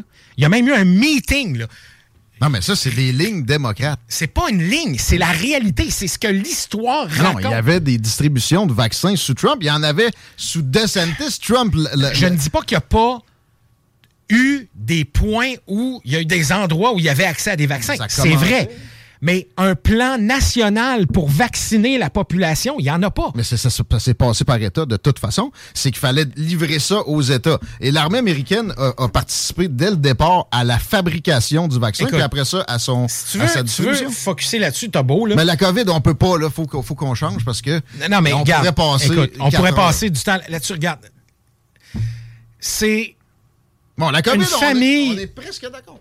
Mais on est presque d'accord. Regarde, je te dirais, on est d'accord sur une chose, c'est que Trump a eu le bon réflexe de, de débloquer tout ce qu'il devait débloquer sur le plan fédéral pour qu'il se produise un vaccin. Il y en a plusieurs qui ont été produits. Ça a sauvé des vies. Mais c'est la vaccination, non pas le développement du vaccin qui a sauvé des... Ben, enfin, c'est Bon, bon, c'est bon. pas très... on- Non, mais là, faut- sens- tu peux pas lier les... Tu peux pas ne pas lier les deux, là. Mais Tu te sens un peu biaisé là-dedans. non, non, non, On je suis pas biaisé, je suis juste pas d'accord avec toi. Ouais. Tu sais, je veux dire, sur le plan économique, Bon. Trump a hérité d'une très bonne économie. Ben, qui- qui- Il y a- Attends, attends. As-tu vu les graphiques de ça? Tu sais, Obama Oui. a, a généré, un peu comme le- la distribution des vaccins, Oui. Trump a généré l'impulsion vers le haut, mais quand tu regardes la présence du gros orange, ça jump. C'est pas le même, la- le même angle de Oui, courbe du tout. Et sa renégociation as raison trade sur, sur- Le problème, c'est qu'on, malheureusement, puis ça, ça fait partie aussi des- de, de la politique ca- canadienne, de la politique québécoise aussi, on regarde les choses à très court terme. Et de, la même manière que de dire, euh, par exemple, euh, la première moitié du règne d'Obama était horrible sur le plan économique. C'est vrai. Bon, ben, ben c'est vrai. Acquis. Qui a sacré l'économie à terre? Euh, Bill Clinton. Le gouvernement, ben, le gouvernement de George W. Bush. C'est les politiques. Regarde, Je vais pas aller, je vais aller plus là. loin que ça. Moi, je vais vais pas plus Bush, loin jamais. que ça, OK? Il est sorti par le, par le Dow Jones, en fait, par l'administration du Dow Jones. Un, un rapport sur les performances du Dow Jones par période et selon la présence de républicains ou de démocrates au pouvoir. Et je vais peut-être te surprendre, mais sur les 50 dernières années, la performance du Dow Jones a toujours été supérieure quand c'était des démocrates au pouvoir plutôt que des républicains, contrairement à ce qu'on pourrait penser, parce que tout le monde a, vend- a acheté la... Ben, Bill Clinton a le fait beaucoup. Bill Clinton a fait énormément. Ah. Bill il a fait- Clinton il a fait était- monter la moyenne. Il a, il a donné des dérégulations. Oui, mais Euh, Bill Clinton n'était pas un démocrate. Non, mais les papiers commerciaux, on s'entend. Sans Bill Clinton, ça, ça n'existe pas. Absolument. Mais ça, ça c'est une conséquence imprévue de, ré- de déréglementation. Mais la déréglementation, à la base, c'est une politique qui est tenue par les républicains. Je t'amène d'ailleurs. Tu dis Bill Clinton est un républicain? Non, ben je dis que non, mais- c'est un démocrate. Tu sais, là, on dit souvent l'expression rhino, là. Republican in name only, là. Ben lui, c'est un dino, Ouais. Démocrate in name only. Puis, Trump a été démocrate sur les enjeux sociaux, en tout cas au moins, euh, pendant des années de sa carrière. Donc Jusqu'à ce qu'il arrive au pouvoir, Il y a oui. des, oui, il y a des ou av- juste avant, oui, il y a des, il y a des fluctuations là-dedans. Euh, mais bon, on, on, on voit apparaître justement une troisième voie parce que moi pe- personnellement aussi, je dis comme ça ici, c'est le conformisme versus le populisme. Et ce populisme-là, moi j'étudie aussi en sciences politiques. On m'a enseigné à percevoir ça négativement. Mais euh, à un moment donné, ça, euh, ça en prend quand l'establishment a euh, pris trop d'aise. Et c'est le cas aux États-Unis, tu sais, Northrop Grumman puis euh, Raytheon qui sont dans des portes tournantes avec le Pentagone. Même chose avec la FDA puis Mais c'est vrai, chez, c'est vrai chez Lockheed Martin aussi. C'est vrai. dans, dans tout le complexe militaro-industriel. Exact. C'est- Je voulais pas dire le mot parce que je- là, dès que je, dis, je mentionne ça, je me fais traiter de complotiste. Euh, Ben non, mais bon, c'est fait. OK. Encore là, ça, c'est l'establishment. C'est Moi, je je suis un- je extrême centre là-dessus. Je regarde les chiffres, c'est toi le papier. C'est vrai. Le Washington permanent, OK, avait besoin d'un choc électrique. Parce qu'à un moment donné, ça devient nuisible, ça devient extrémiste tellement que c'est centriste. D'ailleurs, faut- non, non, mais le centrisme est la meilleure position possible. Mon problème, il n'est pas là.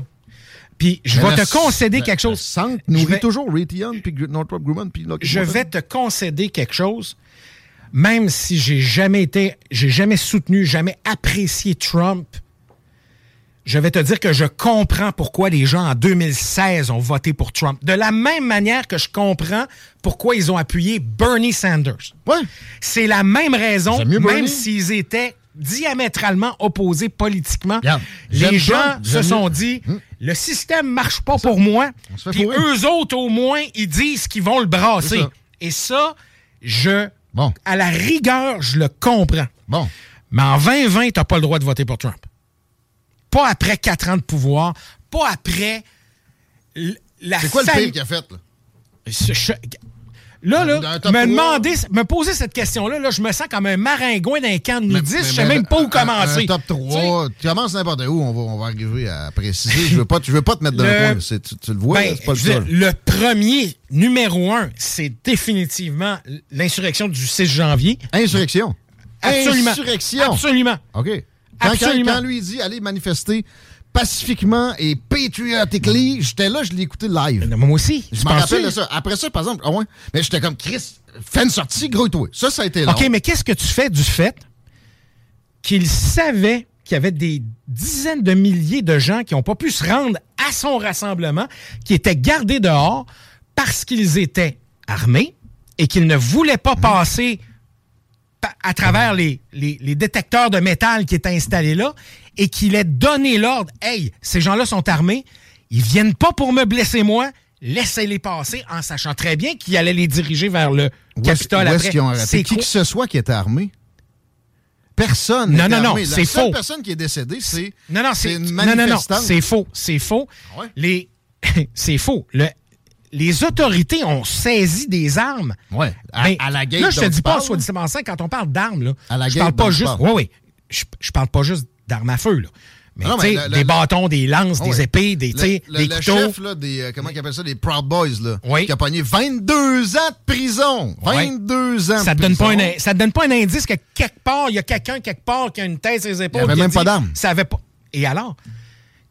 Tu sais, là, C'est regarde, une regarde. manifestation. Il y a quelques mois avant ça, il y a eu le même genre de, de phénomène devant la Maison-Blanche. Ils ont Ouais. dû cacher Donald Trump dans les, les souterrains.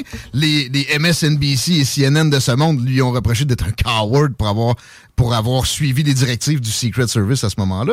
À quoi tu fais référence? Mais c'était une manif, j'oublie exactement la raison de la patente, mais À quel moment? C'était quelques mois avant, devant la Maison Blanche. Quelques mois avant, tu un pendant an, les- un an et demi là. Non non, pas à- à- dans le moment de la transition. Tu veux dire, tu parles-tu de la manifestation où il a utilisé la, la garde nationale pour tasser le monde pour aller faire une. Oui. Tu parles de celle-là? Oui. À- parlant de garde nationale, lui avait demandé aux responsables qui étaient dans le camp de Nancy Pelosi, la, OK. la- la chef des démocrates à la Chambre des représentants, beaucoup plus d'effectifs sur place parce qu'il y avait. Tu parles de quoi, là? Tu parles de- Là, là, là, c'est au 6 janvier. Au 6 janvier? Il y avait lui-même des craintes de débordement et ça lui a été refusé systématiquement. Et ça, tu sais, c'est pas remis en question, c'est pas une théorie, c'est prouvé. C'est remis en question. Ben c'est pas prouvé. Ce qui est démontré, c'est qu'il n'a rien fait. Il n'a rien demandé. Puis c'est pas vrai que c'est à Nancy Pelosi de régler ça. Ben oui. Mais non, pas du tout. C'est elle qui est responsable de la police du Capitole. C'est Puis la police- de la gestion de la police de Capitole, mais pas de, pas de la, de la politique de sécurité. As-tu pogné une entrevue du chef à l'époque de la police du Capitole Ouais. avec Tucker Carlson qui dit qu'il y a eu des briefings avec le FBI qui, qui était au courant qu'il y, avait, du brasse camarade de prévu dans l'esprit de plusieurs, qui a jamais transmis l'information à ce gars-là, qui était pourtant l'ultime Qui a responsable de la patente. jamais transmis cette information-là? FBI Aurait au, pas- au gars, au, au patron de la police Bon, du Capitole. de tout ce qui s'est produit le 6 janvier 2021 aux États-Unis, la chose qui demeure pour moi pas assez enquêtée, c'est le rôle du FBI là-dedans. Ray Epps.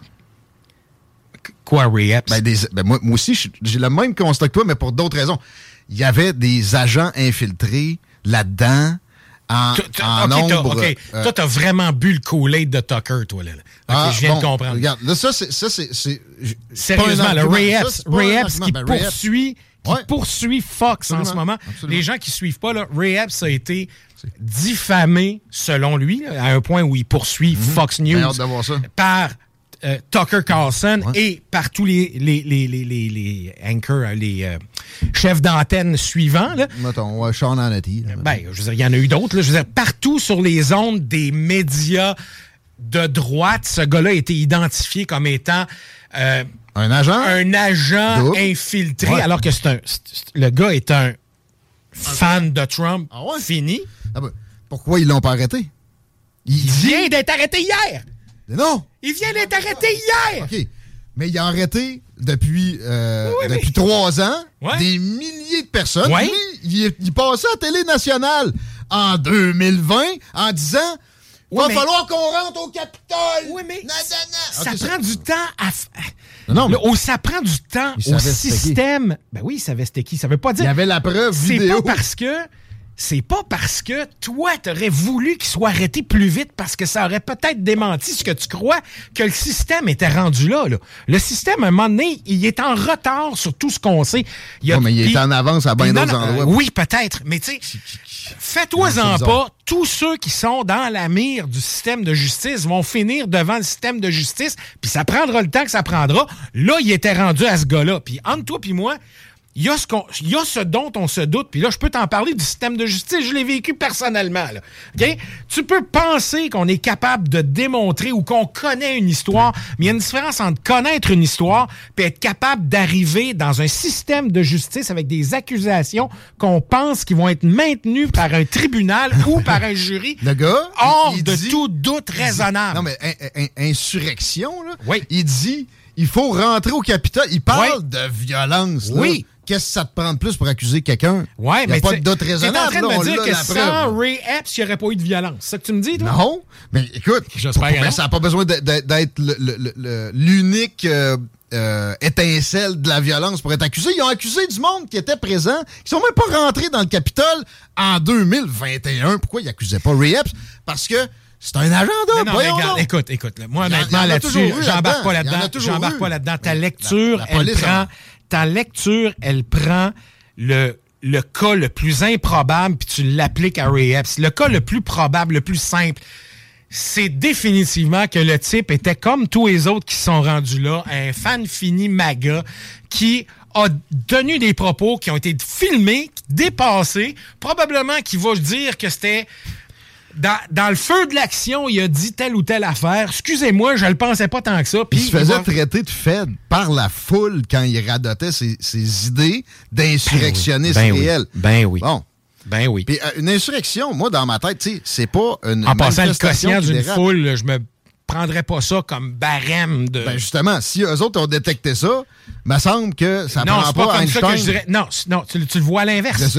C'est la capacité de raisonnement d'une foule étant ce ce qui- ce qu'elle est, là, ce qu'il est. Là. Mais d'habitude, ça- va être Ce plus- qu'elle est, la capacité, ouais. Ça va être plus vers la violence. Là, il résistait à ses appels à lui à la violence. Non, non, mais en tout cas, regarde, tu focuses sur un cas. Regarde, Non, mais t'appelles pas ça que ce une insurrection. T'appelles ça J'appelle ça, man. insurrection. J'étais devant ma TV puis je l'ai vu de mes propres yeux toute putain de journée. Ça s'appelle une, euh, une riot. C'est ça que c'était.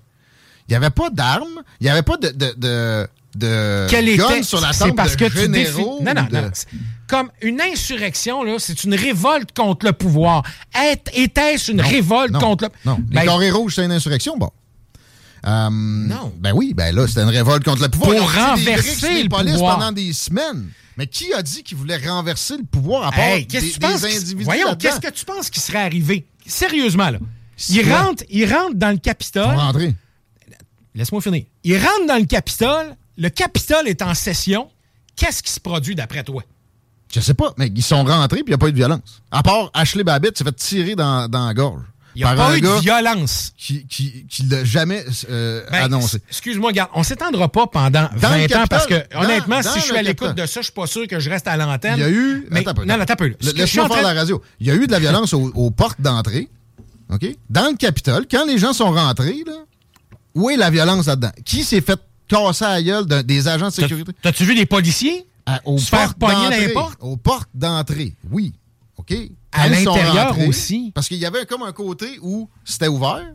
D'ailleurs, où il y a des policiers, puis ça, c'est prouvé aussi. Il y a des images claires là-dessus qui ont laissé passer. L'autre côté, là, il, il mais faisait tu- bloc. Tu laisses Là, il y a passer. eu la violence. Tu laisses passer à la foule, pas parce qu'ils sont bien contents de les voir. Tu les laisses passer parce que t'es trois policiers contre 400 Ouais. personnes qui rentrent dans ta porte. Ouais. Voyons, c'est clair, t'as pas le choix. mais ça, c'était clair qu'il fallait qu'il y ait des. Mais des- qu'est-ce qu'il fallait qu'ils fassent d'après toi? mais qu'il y ait des effectifs incomparablement plus Ben, importants. Pourquoi tu penses que Nancy Pelosi, que Mitch McConnell, républicain, Ouais, attends un peu. Non. tu sais, C'est- c'est la font des gang. appels au gouverneur du Maryland pour qu'il envoie la garde nationale. Pourquoi tu penses? Pourquoi le gouverneur démocrate du Maryland ne veut pas? C'est pas qu'il veut pas, c'est que ça prend un certain temps avant de réunir ses effectifs. c'était connu depuis des semaines qu'il allait avoir cette manif-là. Le FBI était parfaitement au courant que ça pouvait tourner en riot. Regarde, il y a une zone grise que je veux voir investiguer sur le rôle du FBI dans tout ça. Les démocrates veulent pas. C'est pas vrai. C'est pas vrai. fait? La commission sur le 6 janvier sont allés chercher Liz Cheney. T'sais, ils veulent pas la vérité. Il y avait du choix de prendre des républicains curieux, puis... Non, non, mais tu vas pas prendre le clown à, à Jim Jordan pour mettre ça là. Pourquoi pas? Voyons, c'est un innocent, c'est un clown, c'est un colon, mieux c'est un? T'as mieux Liz Cheney? Ben, au moins, elle a une tête sur ses épaules. Ouais, pour envoyer du monde se faire tuer en Irak, elle est pas pire. là, tu sais, je veux dire. Non, non, mais écoute, là, sur le plan politique, elle puis moi, là, on est aux antipodes. Moi, il n'y a rien de pire que ça. là. On est aux antipodes, là. Je veux dire, elle est ultra conservatrice. Moi, je suis plutôt centre-droit, mais si elle veut me regarder, il faut qu'elle pogne un, un torticolis à gauche, là. C'est sûr et certain, là. Mais, je veux dire, il n'y a personne qui peut discuter de son honnêteté intellectuelle, en tout cas pour la commission du 6 janvier. Le reste, on pourrait toujours en discuter, mais moi, je pense que malgré tout, c'est une genre de personne avec qui un genre de personne avec qui j'aurais pu très bien m'asseoir, discuter, pas être d'accord, mais avoir une discussion sereine. Pas Jim Jordan. Jim Jordan? Ou je sais pas. là, Jim Jordan, la journée où je vais le rencontrer, là, la première affaire qui va arriver, c'est que je vais sortir de ma poche un paquet d'imodium, juste en espérant que la diarrhée verbale dont il est atteint soit guérie par ça. Bon. Moi, je la trouve pas. Je l'aime bien. C'est petit bol. Je veux dire, tu regardes la gang, de, écoute, le- ça peut pas être un cirque, si. Je veux dire, si- J'aime bien Matt ce que tu Gates. fais, c'est clé- Matt Gates, Ah ouais. man, come on. Non, mais c'est ça. On, tu sais, on est, on est aux antipodes. Mais là, on est un peu trop nerd, effectivement, pour la majorité de- de- du monde à l'écoute. Il nous reste plus énormément de temps. Ok, d'accord. On change de, de sujet. On s'en va dans les démocrates. Tu vas probablement me sortir les, euh, les colibets décidés par les, les apparatchiks démocrates sur sa personne. Robert Kennedy Jr. Un anti-science. Il vaut pas de la merde. Il, il- il- il est anti-vaccin. Et comment tu, pour vrai, comment tu perçois? Je veux pas mettre les mots dans ta bouche. Ben, c'était- t'étais bien parti, vas-y. Écoute, vas-y, c'est-à-dire, Robert, encore là, un autre dino, c'est-à-dire un Democrat in name only. Je veux dire, ce gars-là il a aucune crédibilité. En termes d'environnement, Aucune. en- en- en- en- pour ce qui est de l'environnement, Euh, il est assez démocrate, merci. Même que moi, là-dessus, je, je le trouve, je le trouve extrémiste sur certains propos qu'il a déjà tenus par le passé. là. Euh, Puis moi, je, je ne perçois rien qui le rapproche de républicain traditionnel, de Liz Cheney, mettons. Mais Liz Cheney, j'y vois beaucoup d'affinités avec le, le clan Biden, par exemple. C'est comme Non. ça que je suis rendu que je vois la chose. Ben, Non, non, mais là, c'est parce la que là- on ne peut là, faire faut que que- t'enlèves tes aucune lunettes, concession. euh, On ne peut pas négocier avec Vladimir Poutine parce qu'il va envahir la France, si on le laisse euh, prendre le Donbass. C'est, comment tu justifies, sur le plan de l'équilibre international, de permettre à quiconque de prendre n'importe quoi que ça y tente au moment où ça y tente, juste pour dire qu'on le qu'on s'implique pas, qu'on qu'on pose pas de jugement? Ça serait... Ben, sur les actions américaines. Non, non, mais regarde, la, la Deuxième Guerre mondiale s'est décidée sur le fait que tu as un genre de petit nerd mal baisé qui a décidé qu'il envahissait les- ses voisins, là. OK? Ouais. Bon. On peut comparer la Russie de, de- de nos années avec un PIB gros comme le Texas versus l'Allemagne des années Non, 30. le comportement. Ouais, mais Je veux dire, à un moment donné- s'il n'y a pas les moyens, qu'est-ce que tu veux qu'il fasse? Qu'est-ce que tu veux dire Il s'il n'y a peut- pas les moyens? Il n'y a, pas les moyens allemands des années 30, puis tu sais, en, en- en proportion. là. Vladimir Poutine, c'est un cassé, il n'y a pas une crise de la scène. OK, il y a des têtes nucléaires, là, mais il n'est pas capable de, de- de rivaliser avec l'Europe, ne serait-ce que l'Europe. Il peut même pas se pogner avec le Japon. Mais je comprends pas c'est quoi ton argument. Ben, c'est de, de- présumer OK, qu'il y que a- ses intentions, que si on ne l'arrête pas au Donbass, qui est russe, qui est russe, c'est russophone. Puis c'est vrai qu'il se faisait ostraciser par les. Ouais, mais euh, si, si on suit ta logique, le. Québec devant- devrait envahir une partie du Nouveau-Brunswick. Je veux dire, je comprends pas. là. Que ce soit russophone. devrait. Je dis pas qu'il devrait. Je dis que si on le fait, évoquez-moi pas la Troisième Guerre mondiale, parce que je vais peut-être me rendre à envahir le Maine aussi. C'est ça, c'est ça, je dis. Regarde, on serait pas capable. Le problème, c'est que tu fais abstraction de- des déclarations publiques de Vladimir Poutine qui. Tous les analystes et experts qui connaissent Vladimir Poutine savent très bien que ce gars-là a pris comme une insulte, comme la plus grave insulte géopolitique du 20e siècle, la chute de l'URSS.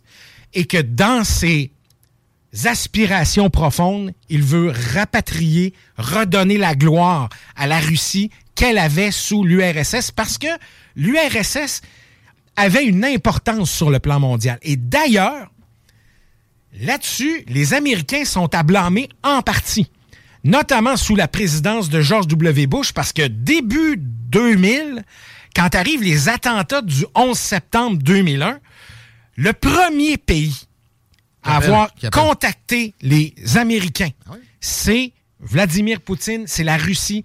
Ils appellent, ils disent, écoute, là, nous, là, le terrorisme, on connaît ça. On a dealé avec ça souvent. Là. Et le problème, c'est que l'administration américaine, dans leur panique du moment, qui est compréhensible, ont mis de côté la Russie dans toute leur opération, ont pas écouté leurs conseils. Et là, la Russie, Vladimir Poutine en tête, a réalisé qu'il- qu'elle n'avait pas d'importance, qui était parfait quand il y avait besoin d'eux autres pour certaines affaires, pour des compromis, pour des négociations, pour des trucs économiques. Mais Mais essayer de garder le balancier contre la Chine, peut-être. euh, ben, à l'époque, c'était pas, à l'époque, c'était pas un enjeu. Aujourd'hui, oui. Aujourd'hui, on peut le raisonner comme ça, mais à l'époque, c'est la Chine qui s'ouvrait vers le commerce au lieu de se refermer et de devenir de plus en plus étanche comme maintenant. là. On n'a pas le même contexte euh, géopolitique mondial à l'heure actuelle. là. Mais toujours est-il, sans rentrer dans les détails, la Russie a pris ça comme un grand affront, ce qui s'est passé au début des années 2000. Et Entre ça explique en partie pourquoi tu as eu des, des, des, des territoires envahis à répétition, en Georgie notamment, ensuite la Georgie, en Crimée. parce que le, le- ensuite l'OTAN l'OTAN parlait de les intégrer. Oui, mais en même temps, si tu envahis militairement un territoire qui pense à s'intégrer à ton, à ton Ben, Si tu l'envahis un coup, adversaire, un coup qui, qui- qui- qui est dans une alliance où, où l'article 5 dit que dès qu'il y a un, un conflit avec celui-là, toute l'Europe mais ta prémisse, c'est que c'est correct de l'envahir. T'es mieux de le faire avant qu'après. Moi, Les États-Unis feraient ça. moi, je te dis que la prémisse est fausse. La prémisse, c'était de dire, ce qui aurait dû être fait, c'est de convaincre les Géorgiens que la meilleure alliance, c'était encore avec l'ancienne Russie. Ben ça, je, Avec ça, l'ancienne URSS. je suis d'accord. Ah ouais, mais, ouais, mais attends un peu. Les Américains, ils arrivent avec des valises de cash, ils corrompent des leaders. On s'entend que tu sais, ils ont toujours fait ça. Pourquoi ils l'auraient ils l'auraient pas fait avec la Georgie C'est difficile pour les Russes de compétitionner avec ça. Euh, et, et- et ils n'ont pas réussi, ok, mais la game n'était pas du côté des Américains plus pur que ce que les, les- les Russes ont fait. Là. Tu peux pas demander d'être puriste juste aux Russes. Les Américains ont, ont corrompu. Puis ce qu'ils ont fait avec le, le- le président pro-russe élu démocratiquement en Ukraine, les Américains qui ont, euh, qui ont pas, euh, qui ont alimenté les, euh, les insurrections, les, ben, mettons, j'aime pas le mot, mais les riots à répétition pendant des semaines autour du Parlement, autour de la résidence du gars qu'il qui a fallu qu'il fuit. Euh, moi, je pense pas que c'est très pro-démocratie. Ouais, mais c'est parce que tu laisses plein de faits historiques, de contexte historique. Je le en connais, plan, le là. contexte historique, Ben, tu le connais, mais je veux dire, est-ce que tu, pourquoi tu fais abstraction du fait que dès que ce gars-là est arrivé au pouvoir, il a, il a mis fin à tout rapprochement avec l'Union européenne, contrairement à la volonté qui avait été exprimée durant les élections par le peuple et qui a mis la hache là-dedans pour se rapprocher de la Russie, ce que ne voulait pas la très vaste majorité de la population Mais ukrainienne. C'est la même chose avec Zelensky de l'autre bord. là. Hein, on s'entend, là? Ben, Zelensky s'est fait élire sur des négociations avec Vladimir Poutine. À- dès que- dès qu'il y, a- y a eu Biden au pouvoir aux États-Unis, il a changé complètement de registre, puis il s'est- il s'est mis à être dans une rhétorique de rentrer dans l'OTAN, d'armement, euh, etc. Puis en passant, t'as vu la déclaration de l'ex-chancelière allemande, de, voyons... euh, Angela Merkel? Oui, à, à- à savoir que c'était pour gagner du temps les accords de Minsk et qui... euh, Les accords de Minsk ont jamais été ont jamais été mis en application.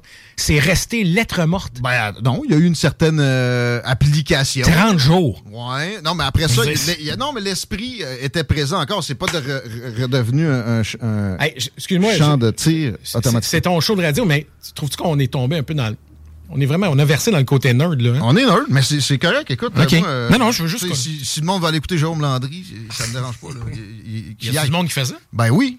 Parce que c'est bon, euh, la moyenne de, de Non, est pas nécessairement euh, la- la- élevée. Moi, je, je le trouve sympathique, mais je ris de lui une fois de temps en temps. Parce que pour moi, c'est un peu euh, typique de, de, justement le conformisme. On l'est pas ici. Fait que je m'en sacre Ok. là, des, des normes que tu as vécues par, la- par le passé. C'est ce qui nous a fait, ces GMD. D'ailleurs, il y a une soif de ça dans le public, de, de faire des choses différemment. Bon, on se gâte à plein là-dedans. Mais je vais juste te dire de quoi. Là. Euh, on va laisser tomber de la politique internationale parce qu'honnêtement, on est l'endroit euh, en Amérique du Nord qui consomme le moins de politique ben, internationale au Québec. problème, là, c'est- ouais. C'est vraiment un problème. là. Mais juste pour peut-être clore, parce qu'on a failli en discuter tantôt durant la pause. Tu me demandais si j'étais- un fan de Biden. Pour plusieurs raisons, oui, mais honnêtement, si on me donnait le choix aujourd'hui d'un candidat démocrate, est-ce que ça serait Biden mon choix? Ben non. Euh, Ben, voyons. la raison dit, écoute, je regarde son bilan, je regarde les enjeux. C'est- un gars qui a ramené la normalité dans la Maison-Blanche. Juste ça, c'est correct. J'entends ça à MSNBC tous les matins. euh, ben, OK, c'est peut-être que je l'ai pris là, je ne sais pas, mais tu sais, ça a du bon sens qu'ils le disent.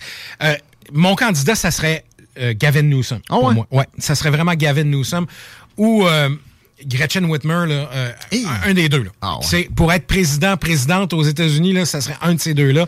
Mais Gavin Newsom, ça fait des années que je le suis. Il y a ses problèmes comme tous les candidats. Là. Je veux dire, il n'est pas parfait. Mais non, mais il y, a des, il y a des candidats chez les républicains qui, selon moi, tu sais, euh, euh, Kasich se représenterait. Je suis pas sûr que je dirais pas ouais, il y a du bon sens. Ouais, ben, il était plus centriste, il était à Ouais. CNN régulièrement d'ailleurs. mais mais tu sais, encore là, Mitt Romney qui a pris sa retraite. C'est l'establishment. Mitt Romney, c'est l'establishment. C'est la guerre en Irak. Et alors? C'est la guerre en Afghanistan. Sais-tu quoi? Tu peux pas ramener ça juste à ça. À un moment Ben donné, oui. il y, a, y a aussi un devoir de normalité puis de pour faire que les, en sorte que les choses roulent. Tu peux pas avoir juste des candidats du chaos. Tu peux pas avoir juste ceux qui foutent de la merde. Non, on n'a jamais eu ça. Ça a toujours été. Comment ça, on n'a jamais eu ça? Trump, c'est ça. Ben, c'est c'est la seule, le seul épisode. C'est le seul épisode dans les 50 dernières années. Ben, Remonte à Kennedy. Même, euh, tu sais, 70. Là. Je vois pas de- d'équivalent de, de, ce, ce, ce, ce- ce Le- choc-là. Je, je vais te choquer quand je vais dire ça, je vais choquer des gens qui écoutent. là. On est là pour ça. Mais à mon avis, le Parti républicain devrait être traité comme une organisation criminelle au même titre que les Hells Angels.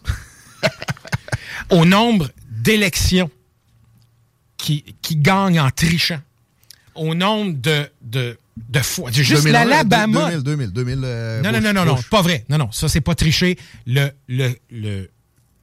Écoute, je n'étais pas d'accord avec la décision de la Cour suprême de la Floride à cette époque-là. D'élection Mais, mais gouvernementale? Je te parle de à tous les niveaux. Le gerrymandering, le- la, la refonte des, des frontières des comtés électoraux. Ouais, les deux bords font ça tout le temps. oui, mais je suis pas plus. En passant, je suis pas plus en faveur pour les démocrates, soit dit en passant, parce que autant le Wisconsin est impossible à enlever ou à peu près des mains des républicains, autant le Maryland et il y a eu du gerrymandering Ah oui. de la part. Et ça, je trouve ça C'est débile. c'est impossible à. Je suis pas capable de, me faire une idée ou une, ou une rationalis- Je suis pas capable de rationaliser ça. Pour moi, c'est. Ça va à l'encontre du principe de base dans une élection démocratique. Convainc les électeurs avec ton programme puis tes idées, pas en trichant puis en utilisant les loopholes. Puis ça, c'est vrai des deux côtés. Ouais. Le problème, c'est qu'il faut pas faire de fausses équivalences entre républicains puis démocrates Ah parce qu'il y a une Mais, mais à part les, les- les changements des cartes électorales, les républicains font quoi? Parce que moi, tu sais, j'ai plein d'exemples des démocrates. prenons l'Alabama, il n'y a, pas- il y a pas un mois de ça. La Cour suprême les oblige à redéfinir un comté électoral avec une, une, une majorité d'électeurs noirs pour respecter une répartition de, de- de la population dans son État. L'Alabama dit « fuck you, Cour suprême ». C'est pas une question de redéfinir les frontières. Là, tu es en train de dire nous ne reconnaissons pas comme État américain la L'autorité de la Cour suprême. Ils se battent, là. Ils se battent juridiquement. Attends, Non, mais c'est pas n'importe quoi. Le ballot harvesting qui a été généré par les États démocrates qui, juste avant l'élection de 2020, ont permis à grande échelle le vote par la poste. Ouais. Ça, ça, pour toi, ça t'ébranle pas pendant Euh, Est-ce qu'on, encore une fois, tu peux. T'oublies quelque chose de majeur là-dedans? T'étais dans le milieu de la COVID. Ouais. Mais là, Ben- la, la- la- la Pennsylvanie vient juste de faire un move de ce genre-là avec. Ben oui, ils sont encore dans le ballot har- euh, harvesting Ouais. per- légal, légal, Ouais, ouais. légal. Les États républicains, premièrement, c'est plus tough anyway parce que c'est plus rural des républicains. Tu peux pas faire un HLM euh, euh, aussi vite que tu, aussi lentement que tu vas faire euh, des, des, des rangs là, pour aller chercher les, les ballots. Mais la Pennsylvanie vient juste de faire en sorte que dès que tu as ton permis de conduire, t'es sur la liste électorale. Mais les immigrants illégaux ont le droit d'avoir un permis de conduire. Les immigrants illégaux votent pour quel parti en, en- en forte majorité, genre 80-20? Ouais. Les démocrates. T'es sûr de ça? Ben, ça, ça, ça a changé un peu. Ouais, Euh, Les black voters, entre autres aussi, Trump, euh, il vient de doubler son score chez Absolument. chez. Oui. Puis d'ailleurs, si j'étais Il est stratège. passé de 10 à 20. C'est- Non, non, mais si j'étais stratège démocrate, soit dit en passant, je me poserais de sérieuses questions. Puis tu parles des Noirs, mais oublions pas une chose, les, les électeurs euh, d'origine hispanique, là, De, de plus en plus vers le Parti républicain. Pourquoi? Ça reste majoritairement démocrate, par exemple. À part les Cubains. mais... Mais pourquoi? Pourquoi? Parce qu'ils ont des, valeurs chrétiennes. Ils ont des euh, valeurs, des, des convictions religieuses. Ouais, ouais. Et tu sais, c'est, pas aussi coupé au couteau que certains le laissent entendre. Des deux côtés, soit dit en passant. Non, Là-dessus, il faut s'entendre. Il y a un changement dans l'électorat américain. Puis c'est vrai, soit dit en passant, on parle des États-Unis, là. Vrai mais c'est vrai ici aussi. Puis soit dit en passant, là, une des pires affaires qu'on reproche aux, à juste titre contre les démocrates, c'est leur gestion de la politique à la frontière entre le Mexique et les États-Unis. C'est horrible. Mais des deux côtés, autant, autant le mur de Trump est une idiotie, autant l'absence d'une d'une politique claire de la part des démocrates qui connaissent le problème depuis, merde, Ouais, 40 puis ans. en là. plus, tu sais, avec les, les- juste l'impression qu'ils donnent, là, Ouais. venez-vous-en, on va vous donner 2200 pièces alors que le retraité moyen mais ça, qui, ça- qui est sa pension, c'est 1500. Encore là, On on, peut, on peut train, on vous discuter partout. de la, de la pertinence d'une politique X ou Y. Non, mais mais c'est Moi, qu'il je ne là. comprends pas avec l'importance des migrations qui va y avoir lieu à cause des changements climatiques. Pourquoi il n'y a pas une discussion tripartite entre le Mexique, les États-Unis et le Canada sur la gestion de l'immigration en Amérique du Nord? Mais Trump avait fait ça, il y avait une entente avec le Mexique, Ouais, ben, Biden une- a fait envoler tout de Euh, suite. ben- En passant, Peña Net- Neto est un euh, supposément extrémiste de gauche. Il a réussi à s'entendre avec le gros Donald. Il est capable de s'entendre avec des Kim Jong-un d'un côté, puis des Peña Neto de l'autre côté. Biden aussi, mais tu sais, pas écoute- selon les mêmes termes, puis pas sur les mêmes enjeux. C'est, c'est avec l'Inde, là, il a réussi à, à amener Modi à, à Ouais. Maison-Blanche. Trump, Si- il se pognait des stades de football. Hey, regarde, il est si tu veux parler de l'Inde, là, on va ramener ça au Canada. On finit de même. On n'a pas le choix. Ben, la conclusion, là, c'est que Va falloir se prévoir du temps quand on va se pogner en, général sur la politique américaine. En tout cas, il va falloir surtout se prévoir des sujets que je sois préparé. parce que là, tu sais. La canadienne, ça va être plus facile. Mais on va se parler une fois de temps en temps, Martin, ça c'est clair.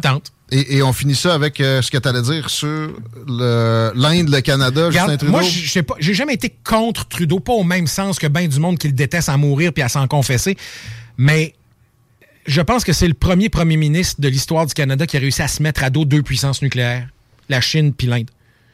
Ben, la Chine, en, quoi il s'est mis à dos? Euh, avec la, déportation de la, fille de Huawei euh, aux États-Unis. Ouais, mais il l'a renvoyé. Ouais, il a suivi le protocole. Il a fait la bonne chose, soit dit en passant, même si ça mettait la Chine en maudit. Mais il a quand même mis la Chine en maudit, qui est une puissance nucléaire. Et l'Inde aussi. L'Inde, il a probablement fait la bonne chose, mais je suis pas certain. Parce que on n'a pas assez de faits encore. J'ai mon, mon appétit ben, pour les faits est, encore. Je, la bonne chose, c'est lui-même, il n'a pas tous les faits. Puis avec la Chine, il, s'empressait de dire c'est confidentiel, on va prendre notre temps, etc. L'Inde sort ça tout Oui, mais en même temps, en même temps, le fait qu'il ait pris la peine de dénoncer l'Inde lui-même, pas par la voix de quelqu'un d'autre, lui-même sur le plancher du Parlement, ça me dit, en tout cas, à moins qu'il ait un niveau de jugement voisin de zéro, mais ça me surprendrait, il y a du monde autour de lui quand même, euh, c'est, ça, ça, veut dire qu'il y a des faits. Ça veut dire qu'il y a quelque chose. Ça veut dire qu'il y a un dossier. Ben ça veut dire qu'il aussi qu'on prend l'enjeu nettement au sérieux. Il y avait un dossier, c'est chinois, puis ils gardent ça parfaitement confidentiel. Moi, je trouve que ça pue Jack Meeting. Ben, en tout cas, moi, je te dirais que, regarde, la politique étrangère canadienne manque de colonne vertébrale depuis des années. Hmm. Et là, on est un peu surpris que, soudainement il y en ait. Hmm. En tout cas, mais, avec un allié contre la puissance en, en montée qui est l'Inde versus la Chine. C'est la Chine qu'il faut craindre. C'est pas l'Inde? Non, en fait, les deux. Parce que il y a beaucoup de désinvestissement en Chine à l'heure actuelle au profit de l'Inde. D'ailleurs, ça explique entre ah autres pourquoi la majorité de nos alliés principaux se sont tus et n'ont pas dit un mot sur la scène internationale quand le Canada a dénoncé l'Inde. Pourquoi? Parce qu'ils voient très bien que l'Inde, à l'heure actuelle, récupère beaucoup de business, puis il y a énormément d'investissements et il y a énormément d'énergie et de ressources qui sont consacrées à faire de la cour à l'Inde pour prendre la place de la Chine, justement. La Chine est hostile ouvertement depuis toujours. On, on arrête là-dessus, on n'a pas bon, que je suis une gragueule. Et, là, on a, on a, du retard sur la pub. Les snooze vont commencer vers les trois, je te dirais. OK. Chico, man. Yes. Merci de... Merci. Début de saison à domicile des Chevaliers de Lévis. Je suis là demain soir. Oh, oui, on aller de serrer à pain. Ça va être une grosse game. Ça va être plein. Réservez vos tickets euh, si euh, vous avez euh, deux secondes. Le site des Chevaliers est là pour ça. À demain. Non, à la semaine prochaine, c'est jeudi. Merci d'avoir été là. Ciao. Planning for your next trip? Elevate your travel style with Quince. Quince has all the jet setting essentials you'll want for your next getaway, like European linen, premium luggage options, buttery soft Italian leather bags, and so much more. And it's all priced at 50 to 80% less than similar brands. Plus, Quince only works with factories that use safe and ethical manufacturing practices. Pack your bags with high-quality essentials you'll be wearing for vacations to come with Quince. Go to quince.com slash trip for free shipping and 365-day returns. Hi, I'm Daniel, founder of Pretty Litter. Did you know cats tend to hide symptoms of sickness and pain? I learned this the hard way after losing my cat, Gingy. So I created Pretty Litter, a health monitoring litter that helps detect early signs of illness by changing colors, saving you money and potentially your cat's life. Pretty Litter is veterinarian developed, and it's the easiest way to keep tabs on your fur baby's health right at home. Go to prettylitter.com and use code ACAST for 20% off your first order and a free cat toy. Terms and conditions apply. See site for details.